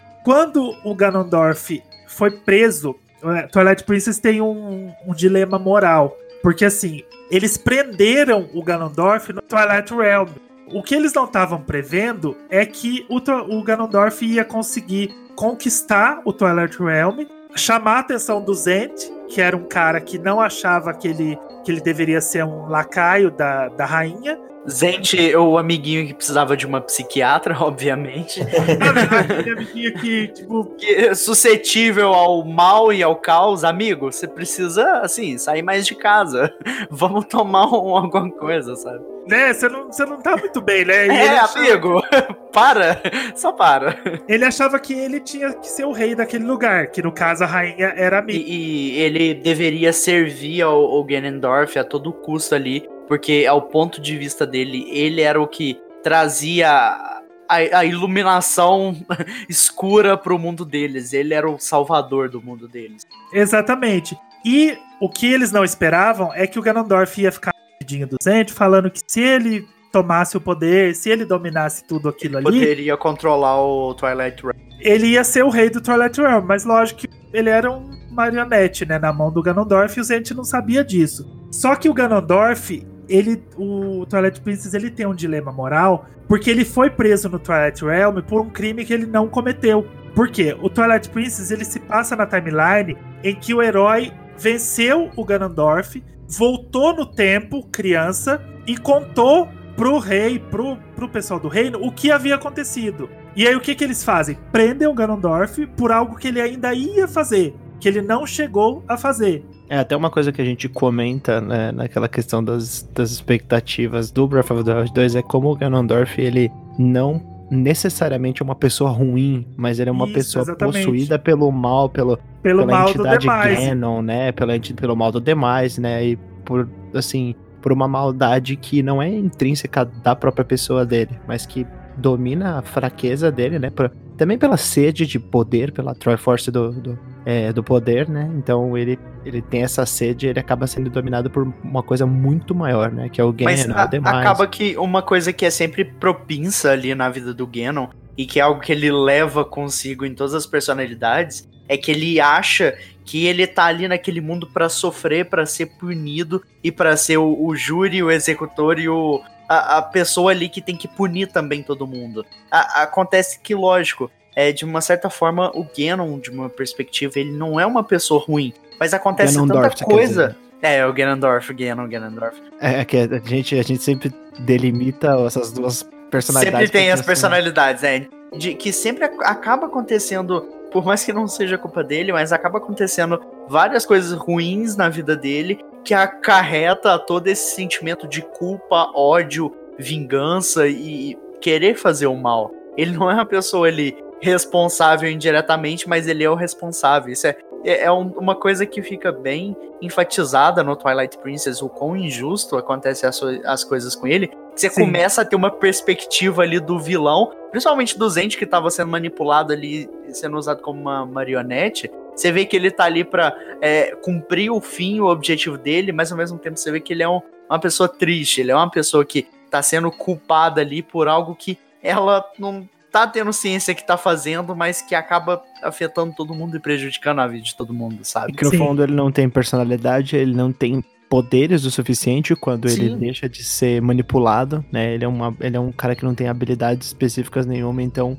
ele tem que usar da, da, da força bruta dele, e isso é até é refletido na batalha dele, que é uma batalha bem estranha, assim, Sim. né? Sim. Isso. E aí, no Twilight Princess, eles se precipitaram a esse mal que o Ganondorf representa e prenderam ele antes dele cometer os crimes que ele teria cometido no Ocarina of Time. Então ele é preso, entre aspas, injustamente. Isso acaba criando nele o que eles estavam tentando evitar, que é que ele se transforme numa pessoa rancorosa, num vilão, e acaba criando essa vontade nele de, de voltar e destruir tudo. Só que esse, esse fato de não ter acontecido não machuca só o Ganondorf, machuca também o Link. E ele acaba se transformando, o Link criança de Ocarina of Time, ele acaba se transformando num guerreiro amargurado, num guerreiro que não viveu o que ele precisava ter vivido. Porque como ele não cresceu, ele não venceu o Ganondorf quando ele estava adulto, ele se transformou num guerreiro, sei lá, de uma guerra que aconteceu ali em Hyrule, que a gente, a gente é, falou que aquele mundo já estava desolado. Quem sabe um dia a Nintendo faça um jogo que mostre a guerra que destruiu aquela Hyrule. E ele caiu. Ele mais uma vez ele foi derrotado. Então a gente tem a presença do Heroes Shade, que a gente já falou um pouco dele anteriormente. O Hero Shade é uma entidade que aparece pra você quando você canta as musiquinhas lá do lobo, que eu adoro aquelas Quando você musiquinhas. do uiva lobo. as musiquinhas. Isso, quando você uiva as musiquinhas, maravilhosas aquelas musiquinhas, um lobo dourado se transforma num, num herói caído. Ele tem um olho vermelho, uma bem exterminador do futuro. Ele tem a máscara toda quebrada e tudo mais. E você vê que ele é uma pessoa que não teve vitórias na vida, ele foi derrotado, ele é extremamente amargurado. E a vitória que ele vai ter naquele momento é te ensinar Te ensinar. E- Ele, ele tem a sensação de redenção, de passar pra Isso. frente as técnicas dele. Isso é fantástico no jogo. Isso, aquela é a redenção de um herói que a gente conhecia muito bem, que é o Hero of Time, o Link de Ocarina of Time criança. E ele é o responsável por introduzir as novas mecânicas de batalha aqui. Isso. Que aperfeiçoam a- as que foram criadas no Ocarina of Time, né? Sim, sim. Aí ele tá passando adiante todo aquele conhecimento e você tá dando aquela dando uma redenção para um herói que a gente conheceu tão bem, que a gente gostou tanto e que hoje é uma figura extremamente decadente. É legal como Twilight Princess subverte muita coisa que a gente conhece na série. Então você criou dos dois lados o fato do Link ter voltado no tempo e nunca ter vivido a aventura de Ocarina of Time, criou um universo de pessoas rancorosas, tristes e amarguradas amarguradas. com- com a Exatamente. É muito, é muito legal isso, sabe? O fato da aventura não ter acontecido, o fato daquele, daquela aventura épica de Ocarina nunca ter acontecido, amargurou o mundo inteiro e criou heróis e vilões com sérios problemas, assim, sabe? Tipo de. Todo de mundo precisa de ir num psiquiatra. É, é, tá Sair, faltando um psiquiatra ali, barulho. É tipo ir pra uma festa com a esperança de ter bolo e não tem nada, E sabe? não Só tem nada, salgadinho exatamente. ruim. É, exato. É um Twilight Princess de 10 aí. E aí, vol- voltando pra história, a gente tem as Fused Shadows, que são as primeiras partes que você tem que encontrar do jogo. Que elas são basicamente a Triforce do Twilight Realm. A gente explicou toda a construção do Twilight Realm. Então, quando você cria um universo paralelo, você cria tudo que existe no, no nosso universo. Você cria o bem e você cria o mal. Então você cria também, no caso, a anti-Triforce, que seria a Triforce, que ela é diferente da Triforce de Lorule. A Triforce de Lorule traz é, equilíbrio e vida para aquele jogo. As Fused Shadows, não. As Fused Shadows, elas são peças amaldiçoadas, que elas corrompem O, o portador dela. o portador. E o Lanairo explica que a Triforce também tem esse poder. Você tem que tomar muito cuidado, porque o objetivo do, do Link todo o jogo, mais ou menos, é recuperar a Triforce. Porque ele precisa salvar aquele mundo e a Triforce é uma das poucas coisas que pode salvar. Só que o Lanairo explica que a, até a Triforce pode corromper o herói se ele não tiver é, a cabeça no lugar, se ele não tiver o coração puro. O próprio Hero Shade, se ele tivesse um dia pego a Triforce, talvez ele se transformasse num vilão, porque ele não tinha a redenção que ele queria, ele não tinha o coração puro o suficiente para poder ter acesso à Triforce. Então ele, aquela É. cutscene, ela é extremamente, ela é um pilar não só daquele jogo, mas de toda a série para mostrar que o poder nas mãos da pessoa errada, ela corrompe. Catastrófico também. Não né? importa se seja o Ganondorf ou se é o Link.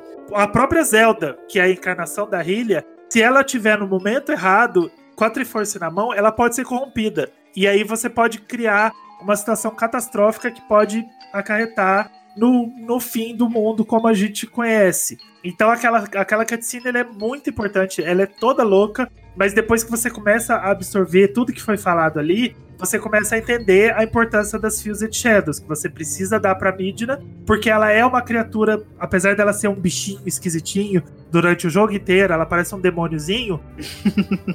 Você Ela, descobre ela é um demôniozinho, né? Ela é um. é, você descobre que ela Um é cabelão. a pessoa, ela é a pessoa certa pra ter as Fused Shadows, porque ela tem no coração dela o que é certo pro mundo dela. Então, quando ela tiver acesso às Fused Shadows, ela vai conseguir salvar o mundo dela. Então você parte naquela aventura, naquela primeira parte da aventura, porque como a gente disse, ele tem a estrutura de Ocarina of Time, então você tem a primeira parte da aventura que é juntar as Fused Shadows, E a segunda parte da aventura que é juntar o Mirror para você poder viajar pro Twilight Realm e salvar o mundo da Midna. Então você vai, junta, né? Vai Danger, Danger, Danger, junta pedaço, junta de cheddar, junta. junta como, como toda receita de Zelda é. junta, junta pedaços. O, só o Mirror of Time. E aí, quando você junta tudo, você consegue ir pro Twilight Realm. Você é sugado por aquele espelho gigantesco e você vai pro Twilight Realm. Lá você conhece toda a história da Midna, que são aquelas, aquelas criaturas foram presas naquele mundo. Aí eles têm aquela, aquela formato bizarrinho. A Midna é a rainha daquele mundo. E aquela não é a forma dela. Por mais que as pessoas daquele mundo sejam criaturas estranhinhas, ela foi amaldiçoada pelo Zent, que estava sendo dominado pelo Ganondorf. E aí, mais pro final do jogo, você vai enfrentar o Ganondorf no Hyrule Castle. Você entra no Hyrule Castle e aí você tem uma batalha muito incrível com a Puppet Zelda, né? Que é... Aliás, sim. Eu, é, queria deixar uma, uma, abrir um negócio. A gente comentou sobre dungeons, né? E falou sobre cada uma delas. É, não cada uma, mas a gente comentou por cima as que a gente mais gosta, as que chamam mais atenção. Mas eu esqueci de comentar que Hyrule Castle é do caralho. Maravilhoso. Fenomenal. Absurdo. Que, aliás, que música absurda, que é uma releitura do Hyrule Castle do A Link to the Past. Mano, Sim. coisa coisa de louco, cara. Que lugar maravilhoso. Aquele é, a, a Hyrule Castle é a do final, não é? Que é, tá... a última dungeon. É Isso. muito bacana mesmo. Nossa, é maravilhosa. Aquela dungeon é, é assim, você realmente. Porque assim, o, o Ocarina of Time, ele foi muito importante, né? Ele mostrou. Era o covil do, do Ganondorf e tal, mas desse daí você vê a imensidão do lugar.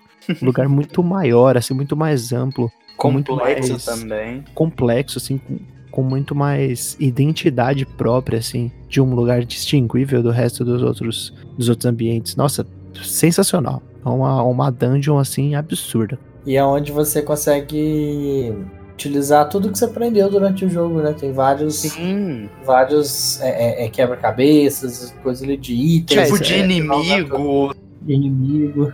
Todo, tudo que você aprendeu. É, assim, lá é o último teste, sabe? Antes de você enfrentar o vilão final. Sim, é maravilhoso. E aí você tem uma batalha contra a Puppet Zelda, né? Que é o Ganondorf controlando a Zelda. Ela tá toda, ela tá toda branca, com a cara e, cheia de marcas. E pretas, de veia, é. Cheia de veias pretas. É, é muito legal aquela batalha. E aí mostra como que o Ganondorf conquistou o castelo. Quando ele chegou lá, os guardas estavam de prontidão, a Zelda estava sempre à frente. Mostra como é legal que a Zelda ela tá sempre pronta para lutar, né? Ela tá sempre, ela não, não é a, a, princesa em perigo. Ela tem algumas situações que ela é pega, que ela é sequestrada, mas não porque ela tava lá na torre dela, bonitinha e com a, com a roupinha dela de princesa e ela foi sequestrada. Porque ela tá sempre à frente das batalhas. Ela tá é. tá sempre pronta para se ela foi pega, se alguma coisa aconteceu de ruim com ela, porque ela tá sempre à frente, literalmente à frente da batalha. A cena é ela, na frente dos guardas, e os guardas se jogam na frente dela, surgem aquelas criaturas, aquelas criaturas bizarras que você tem que matar duas ao mesmo tempo, senão a terceira ressuscita e tudo mais. E aí ele domina o castelo. Não tem jeito, ele domina o castelo. Por isso que ela é a Twilight Princess. Ela vive num mundo escuro que foi dominado pelo Ganondorf. Porque ele tá. Ele falou: Ah, já que, ele, já que eu sou o vilão, já que eu fui preso por ser o vilão, então eu vou me transformar no vilão. Esse é um dos gatilhos. Toda, toda timeline tem algum gatilho que faz com que o, o Demise consiga dominar o Ganondorf. Dessa vez foi essa prisão injusta que o Ganondorf sofreu. E aí você tem aquela batalha final, que a batalha final do jogo é uma das coisas mais maravilhosas que eu já vi na minha vida. Acho que perfeita, simplesmente isso. a batalha do Wind Waker e a batalha do Twilight, para mim elas são imbatíveis. Assim. Eu gosto muito da batalha final do Breath of the Wild, mas para mim ela não chega perto do que você faz no Wind Waker e no. Nossa, eu acho. Eu, eu, eu sinceramente acho a do Twilight Princess, assim, mediana e a do Breath of the Wild mediana pra ruim. De verdade. a do Wind Waker é, é Não, a do Wind Waker, a do Wind Waker é, é, a melhor. Top 1, assim. É, a melhor. É, eu acho que a, a, a, do Twilight é isso mesmo. Ela, ela é, eu acho a do Twilight e do Breath of the Wild elas são muito fáceis. Eu acho elas muito, muito simplistas demais. Eu, eu acho que na questão de ser simplista eu concordo, mas na questão de, tipo, teor de história, assim, eu acho que é fenomenal, assim. Tá, mas agora, Mostra- agora vamos. É, eu acho que o significado delas o- ali, né? é o- É, sim, porque, tá tipo, é, é o bem acontecendo, e o né? mal ali, cara. É o, é, o- é o X1 final, sabe? Eu acho maravilhoso. é, é- é bem épico, né? Sim, sim. E tipo, e, e não, e a, e a Zelda montada no cavalo, atirando as flechas, ah, é perfeito. Esse é o perfeito. problema. Esse é o problema. É, a gente já viu isso. É, sim, mas. Ocarina of Time é a mesma batalha. Sim, mas, ah, É sei lá. É, é o que eu Mas, isso que é mas foda, o Twilight Princess é, é melhor. É, e, o- e o Twilight Princess ele fecha o círculo ali, é tipo, é, é uma nova versão melhor Ocarina of Time, sabe? Esse é o- Ah, esse é então, esse é o meu problema com o, o- Twilight, porque eu gosto dele e hoje eu, eu tenho um, um, um- um apreço um pouco maior ainda do que na época que eu joguei, porque eu joguei ele seguido, foi Ocarina, Majora's, Twilight, seguido assim, um, uma na tacada do outro, eu nunca tinha jogado nenhum. E quando eu joguei Twilight eu falei, poxa, esperava mais de você aí em termos... Mas, Tutu, pensa, pensa pelo seguinte: a similaridade da batalha com o Ocarina of Time funciona da seguinte forma. Você mesmo falou que ele é um jogo que ele deixa muito claro que ele faz parte de uma timeline. Sim, E ele é da timeline que o Link derrotou o Ganondorf, voltou no tempo, nada daquilo aconteceu. E agora você tá recriando aquela batalha. Então, essa recriação, ela tem um propósito É a primeira muito vez maior. que tá acontecendo, Tutu. É. Não é a É naquele, naquele Então, universo, né? É a primeira vez que isso acontecendo. Isso, ela tem um propósito Exato. exatamente de recriar. Isso, e, e, tipo, recria a luta final ali, entendeu? Você fala, ah, não aconteceu, mas agora vai acontecer. E aí Exato. realmente acontece. Antes, antes foi de mentirinha, ali no Twilight, o real ali, É, sabe? e se for, e É. se for olhar, todo o, Twilight Princess é mais ou menos isso, né? Porque aquela aventura que não aconteceu, ela vai acontecer agora. Isso, exatamente. Então, o meu problema é que assim, é, eu acho que as batalhas finais de Zelda, elas são legais, mas assim, geralmente eu gosto mais das outras batalhas, né? No próximo próprio Majora's Mask, eu acho a última batalha bem sem graça. Acho uma, uma batalha Ah, não, a ruim. batalha contra a Major é.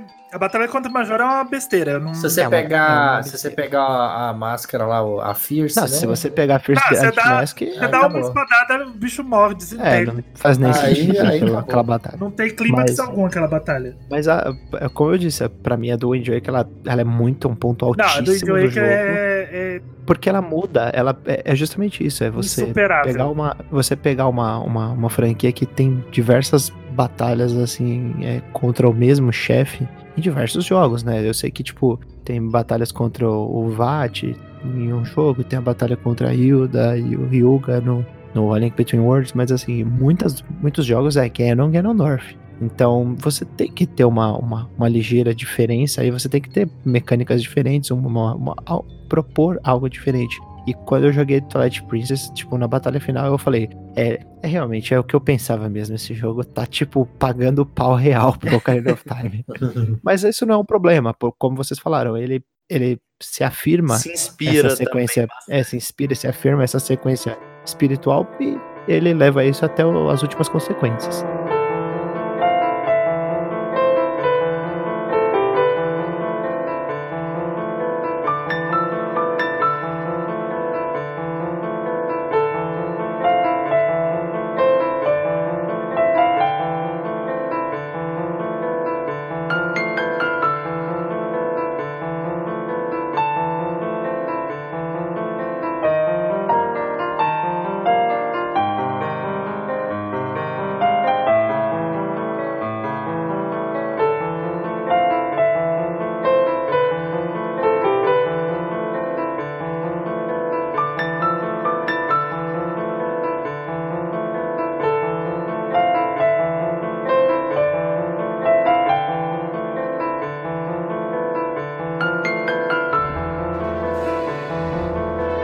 Mas aí, depois que você derrota o Ganondorf, você consegue finalmente derrotar ele, você salva o mundo, né? Você destrói a escuridão, porque você derrotou os entes também ao mesmo tempo. E o mundo da, o mundo da escuridão e da, e da luz, eles começam a eles param de se fundir. Porque o que estava acontecendo era que o Twilight Realm estava entrando em Hyrule, ele estava se fundindo ao mundo de Hyrule. E a lógica básica de universos paralelos é que quando dois universos vão se fundir, só um deles vai sobreviver. E era bem óbvio que o mundo da escuridão estava vencendo. Então a gente, tá, o mundo ia começar a ser destruído aos poucos e a partir de um, de um certo ponto tudo ia virar escuridão. Você consegue interromper essa, essa fusão dos mundos e o Twilight Realm volta, retrai e volta a ser o mundo que ele era, que é um mundo paralelo, que é uma prisão lá, que é um lugar que eles vão viver na paz deles.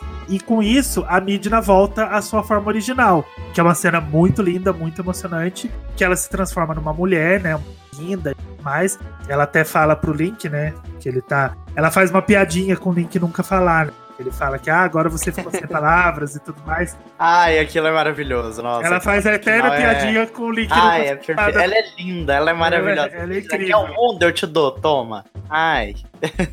que é a, a, Twilight Midna, né? Que eles chamam Sim. de Twilight Midna, que é a forma dela, a forma Twilight dela é aquela. Ela é uma rainha, ela é uma deusa entre aquele no, no Twilight Realm. Ela é quase equivalente a Zelda. Por isso que eu falei no começo que ela e a Zelda elas têm uma rixinha, né? Que elas, quando elas se encontram, elas têm uma, uma briguinha. Porque ela é a Zelda do Twilight Realm. Ela não, ela é, ela não é a Hilda, que é literalmente a Zelda do A Link Between Worlds, mas ela é equivalente a Zelda, porque ela é uma entidade no mundo dela. E ela foi dominada pelos entes e transformada naquele demôniozinho. E aí ela volta para aquela forma original dela e você tem que mandá-la de volta pelo espelho pro Twilight Realm. E aí você quebra o espelho de novo, o espelho se quebra em milhares de pedaços de vez, e assim como a despedida da Fi, você sabe que não, você nunca mais vai ver a Midna. Essa daí eu vou sentir falta. A Fi vou vai pro inferno.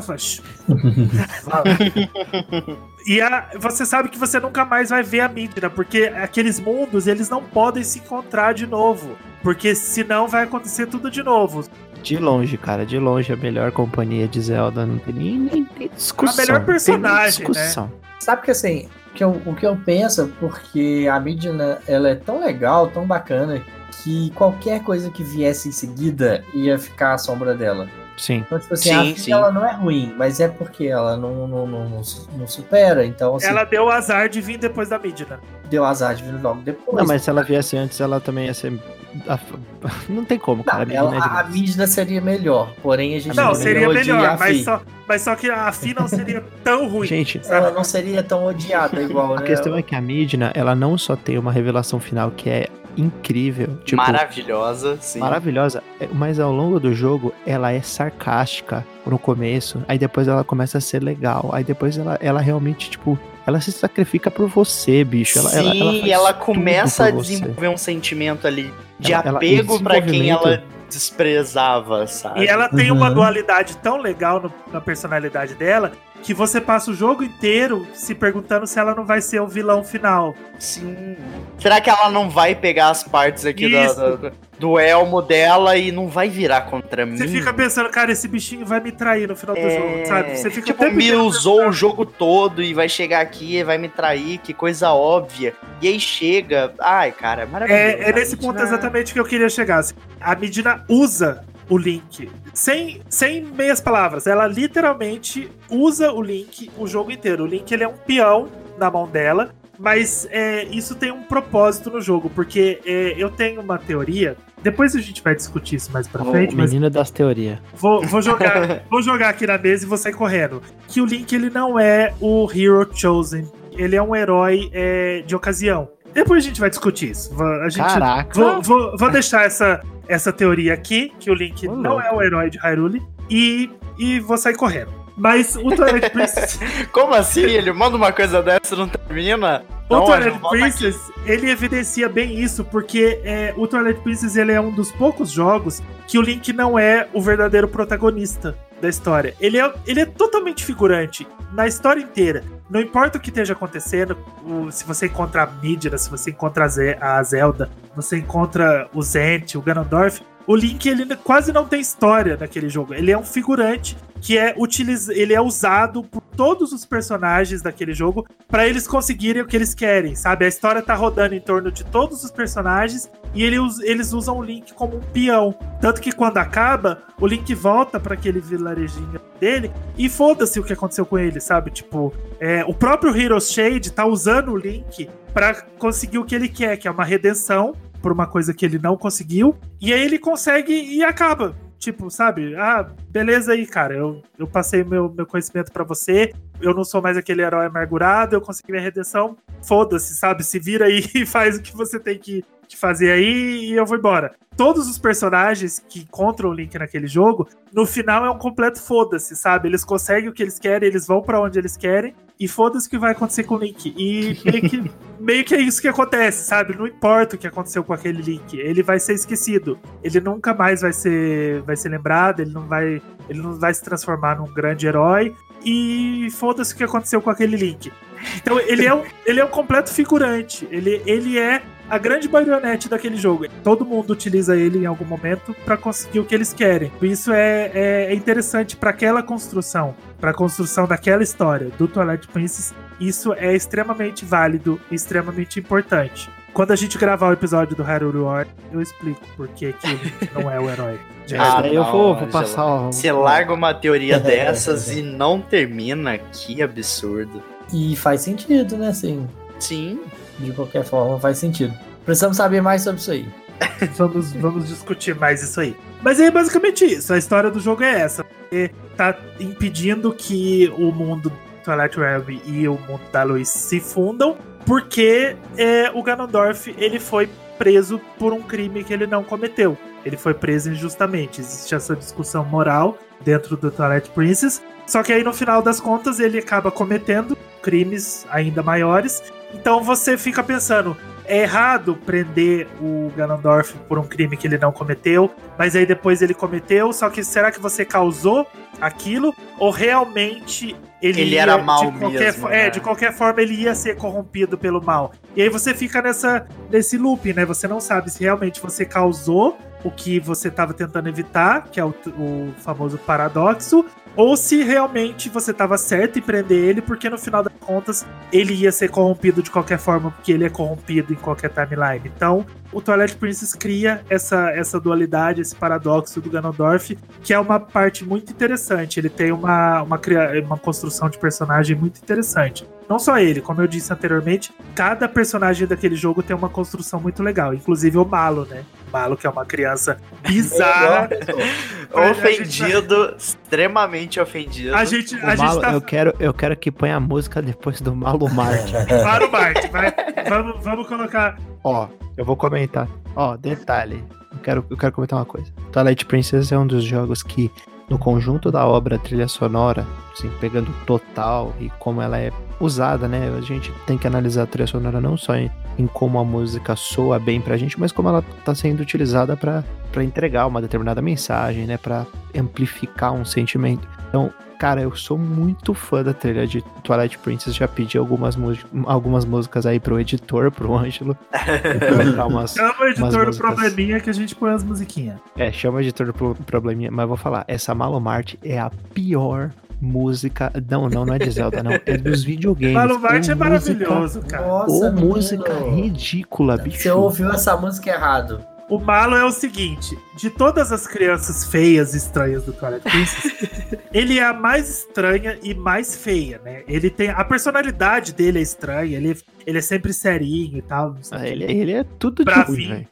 Só que a construção do personagem dele é tão, tão engraçada, tão bizarra, porque à medida que o Link vai chegando nos outros lugares e, e avançando na história, o Malo se transforma num, num grande empreendedor, né?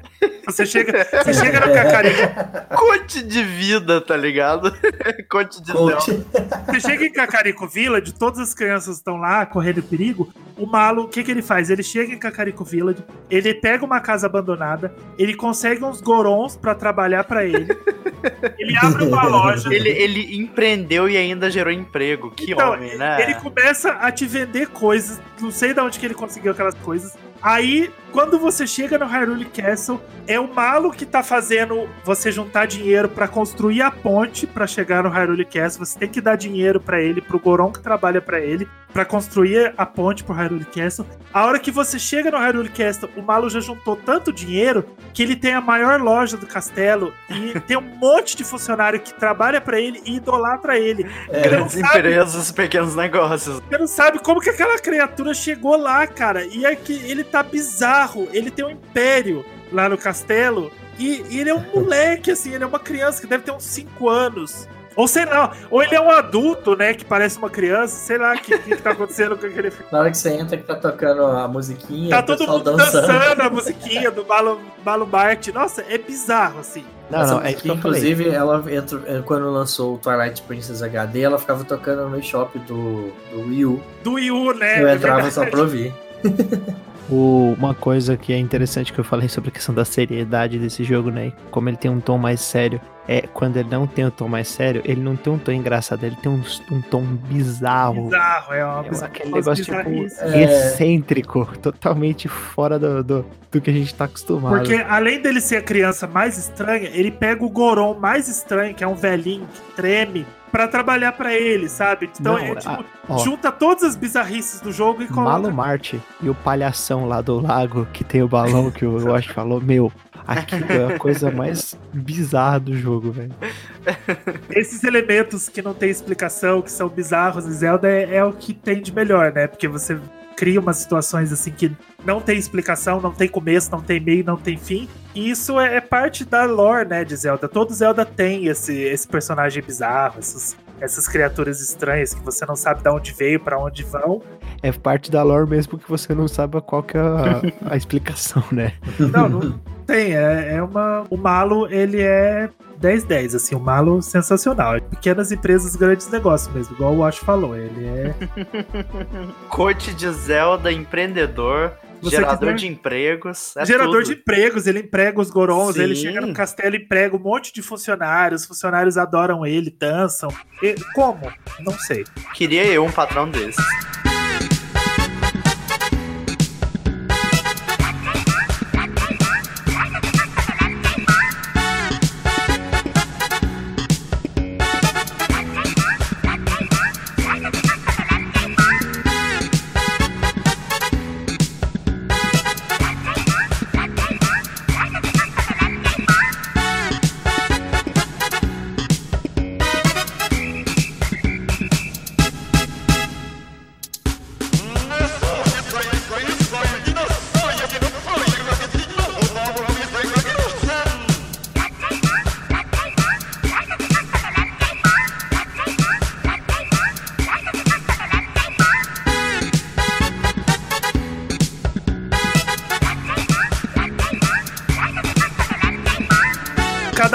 Sua, com o seu pedaço aí da Fused Shadow. Não, eu tô com um pedaço do espelho de Twilight. Eu tô com o Hard Container aqui. Que bagunça. Era pra gente juntar as Fused Shadows, cada um pegou. um. Então a gente vai ter que fechar o episódio aqui, porque a gente não conseguiu juntar as Fused Ah, Shadows. a muito gente vai. difícil. A gente vai procurar, a gente vai continuar procurando, porque não, não conseguimos juntar. Na verdade, a gente só vai continuar procurando quando a Nintendo escutar as nossas preces para trazer, Trazer Twilight Princess, pro Switch, Nintendo. perfeitamente. E o Waker também, É isso aí. pelo amor de Hilha. Não traga um sem o outro, pelo Não, eles andam de mãozinha dada, assim, é tipo, tipo Heavy Rose, dois com a mãozinha dadinha. Assim. Tutu, calendário. Calendário, vamos ao calendário, o famigerado calendário do Tutu. Na semana passada nós tivemos o lançamento do Trine Series, que vem a trilogia, né? O 1, 2 e o 3 no dia 27 de agosto. No dia 29 de agosto nós tivemos um jogo muito especial, que é o Heave Ho, que é um jogo maravilhoso. Já tem várias impressões, já tem print, Já saiu o review escrito e o potinho especial do Heavy Roll. A gente já tem o, o review escrito e a gente tem também o Potinho, que é a nossa, o nosso spin-off do podcast. Se você não conhece, vai lá ouvir no nosso feed. No dia 29 de agosto saiu também o Bubsy Balls on Fire, que é um novo jogo desse é, mascotinho que ninguém pediu, mas que chegou. Ninguém quer. No dia Que é 30 a gente teve o lançamento do aguardadíssimo e muito aclamado pela crítica e pelos jogadores Astral Chain, novo jogo da Platinum. Essa semana a gente tem uns lançamentos muito especiais, começando com o dragãozinho favorito do mundo dos games, que é o Spyro, com a trilogia Reignited Trilogy. Que lança hoje. Hoje, amanhã no dia 3 de setembro, nós temos Torchlight 2, também um jogo que o pessoal está aguardando bastante. E no dia 6 de setembro nós temos Creature in the Well, que o pessoal também anda falando bem desse jogo aí, né? E esse foi o calendário do Tutu. Nos vemos na semana que vem. Aê! Gracinha dele, né, Gracinha. gente? Ah, é. Vontade de levar e guardar no potinho e deixar lá na estante. Guardando potinho. Pode deixar. Olha aí, potinho, ouça um potinho. Ouça um potinho. Vou agradecer o nosso queridíssimo menino Wash. Eu gosto de chamar de menino Wash. por ter vindo aqui falar com a gente desse jogo maravilhoso, por ter vindo falar do Twilight Princess, que é um jogo que ele gosta muito. Então, não tinha outra pessoa, realmente não tinha outra pessoa para falar desse jogo. A gente, a gente já tá, desde que o podcast foi criado, deixa eu contar um segredo pra você, Wash. Quando a gente Diga. gravou o primeiro episódio, Aham. o Tutu virou pra mim, eu virei pra ele, a gente falou assim: o Wash tem que gravar o episódio do Twilight Não acredito. Sem- sem na moral, eu vou chorar.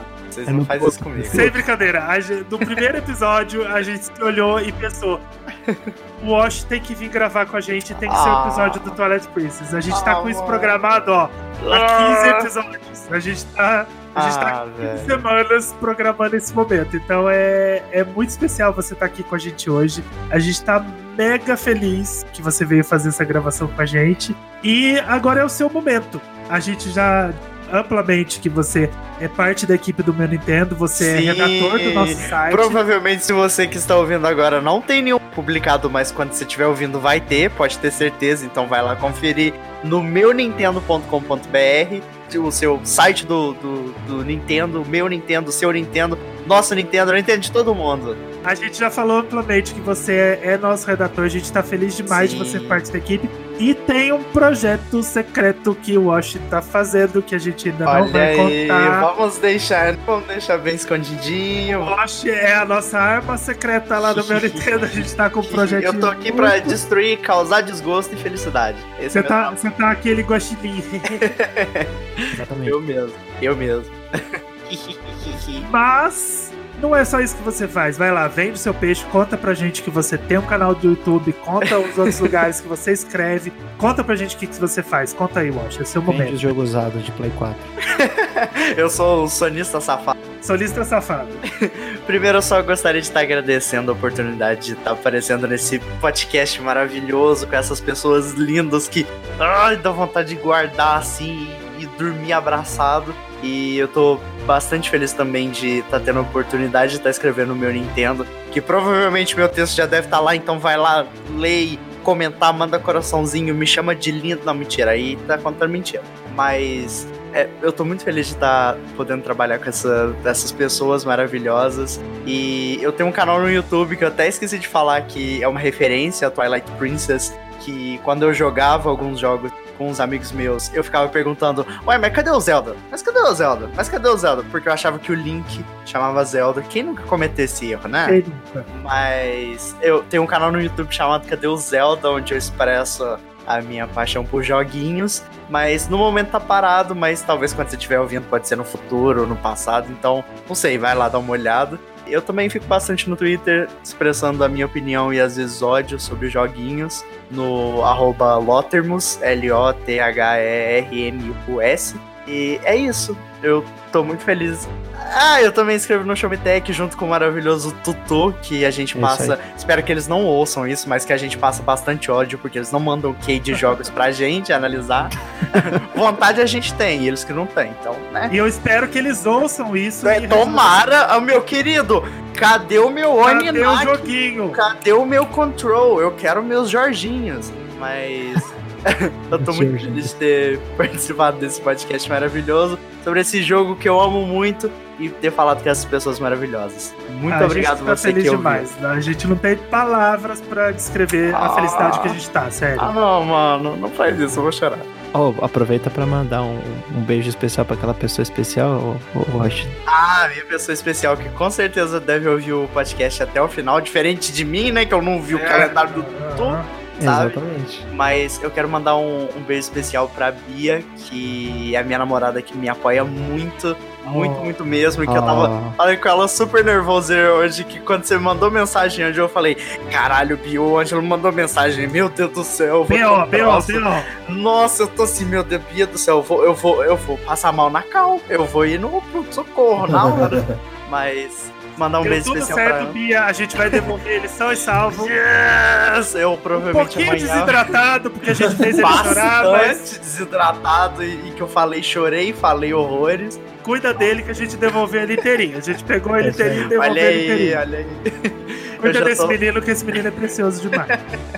Um abração Mas- pra Bia também, que a Bia é um amor de pessoa e vocês se merecem, são duas pessoas maravilhosas. Ah, tudo. Nossa, fazendo força pra não Tá chorar aqui. choros. Eu mesmo. Mas é isso, muito obrigado pela oportunidade. De A coração. gente que agradece. Foi muito bom ter você aqui. Ah, E a gente tá feliz demais, a gente tá, a gente tá conquistando muita coisa legal nesse cast. Então não esquece de ir lá conversar com a gente, segue a gente no por Twitter. favor, pode dar mention à vontade em joguinho, no que seja. A gente vai Manda mention, manda vai mention comentar, toda vocês- hora. Quiserem, pode lotar de foto, vídeo, DM, pede Telegram, pede WhatsApp, a gente dá, a gente. É, é por amor. Só A gente tá aqui, só, só espalhando. Que legal o Wash falando da gente. A gente fica muito feliz, porque como agora ele é parte da nossa equipe, pode falar, Wash. Fala aí pra gente onde que vocês encontram a gente, no Twitter, Facebook. Procurem a YouTube. gente no, no Twitter oficial do meu Nintendo, procurem a gente no meu nintendo.com.br, escutem a gente no meu podcast, ouça nós no potinho, não esqueça No do potinho, o potinho é muito importante. a Potinho gente é ainda, o potinho ainda não foi concretizado, mas a gente aqui tá no futuro, então já tá lá, já pode ir lá ouvir. E, e é isso, siga a gente, interajam com a gente, quer mandar canelada, quer mandar e-mail, quer mandar crítica, quer mandar sugestão, fala assim, seu áudio tá uma merda, melhora as músicas de fogo, pode mandar, pode mandar à vontade, a gente não vai provavelmente retrucar, mas a gente vai entender, a gente vai ler, a gente vai te amar, vai... Assim, por favor, mandem as suas opiniões, as suas críticas, mandem o seu amor, que a gente tá pronto pra receber. Que finalização incrível. Essa vai ser a melhor finalização que a gente já teve. Ah, Achei é. fofo. A gente podia gravar, deixa gravado. A gente Ah, gente. Deixa eu aproveitar e, já que o Watch falou lá no começo, eu quero mandar um super abraço pro Dudu Maia. Eu falei, Ângelo, deixa eu só deixar aqui. Eu talvez eu esteja gravando um negocinho, ele surtou. Então manda aquele abraço. Eu quero mandar um mega abraço pro Dudu Maia, porque é o seguinte: logo que a gente gravou o primeiro episódio, o Tutu se referiu a si próprio, né? Como Tutu Maia. E eu lembro que o Dudu comentou falando que susto, eu achei que vocês estavam falando de mim. Porque o Tutu falou Tutu Maia, ele entendeu Dudu Maia. E ele falou, nossa, cara, eu achei que vocês estavam falando de mim. E agora a gente tá. E agora a gente tá falando de você. Agora a gente tá falando de você, Dudu. Porque o Dudu é um cara incrível, ele é um Nintendeiro maluco, assim, ele vive com os pés no chão, sabe? Ele é o cara pra você seguir. Se você quiser ouvir falar de Nintendo de uma forma muito inteligente, um cara que gosta muito de Nintendo, que entende muito de Nintendo e que tá sempre ali, sabe? É, falando coisas legais, é, ele é muito pé no chão, ele cria os hypes dele, ele, ele entra nos hypes. Mas ele sabe o que ele fala, ele conhece muito da Nintendo. Então, Dudu Maia é o cara da Nintendo pra você seguir. Então, se você quiser, é arroba Dudu Maia. Segue o cara, conversa com o cara, porque falar de Nintendo, você pode falar com ele, porque ele é o cara que sabe o que tá falando. Então, Dudu Maia, um super abraço, um super beijo. Se você um dia quiser vir aqui falar com a gente, você- as portas estão abertas, você é super bem-vindo aqui no nosso pote. E se vocês querem que o Dudu faça um crossover com a gente, manda aí uma hashtag, hashtag DuduTutu. Dudu Tutu, Nossa, isso vai aí. ser, vai Dudu ser complicado, né? Vai- Dudu, oi, oi. Ô, Tutu, Dudu. Dudu, oi, Tutu, Não, não, oi. é você. Vamos subir a hashtag bem pro pote, hashtag Dudu Tutu. É isso aí. São as duas Melhor hashtags. crossover depois de Vingadores Ultimato.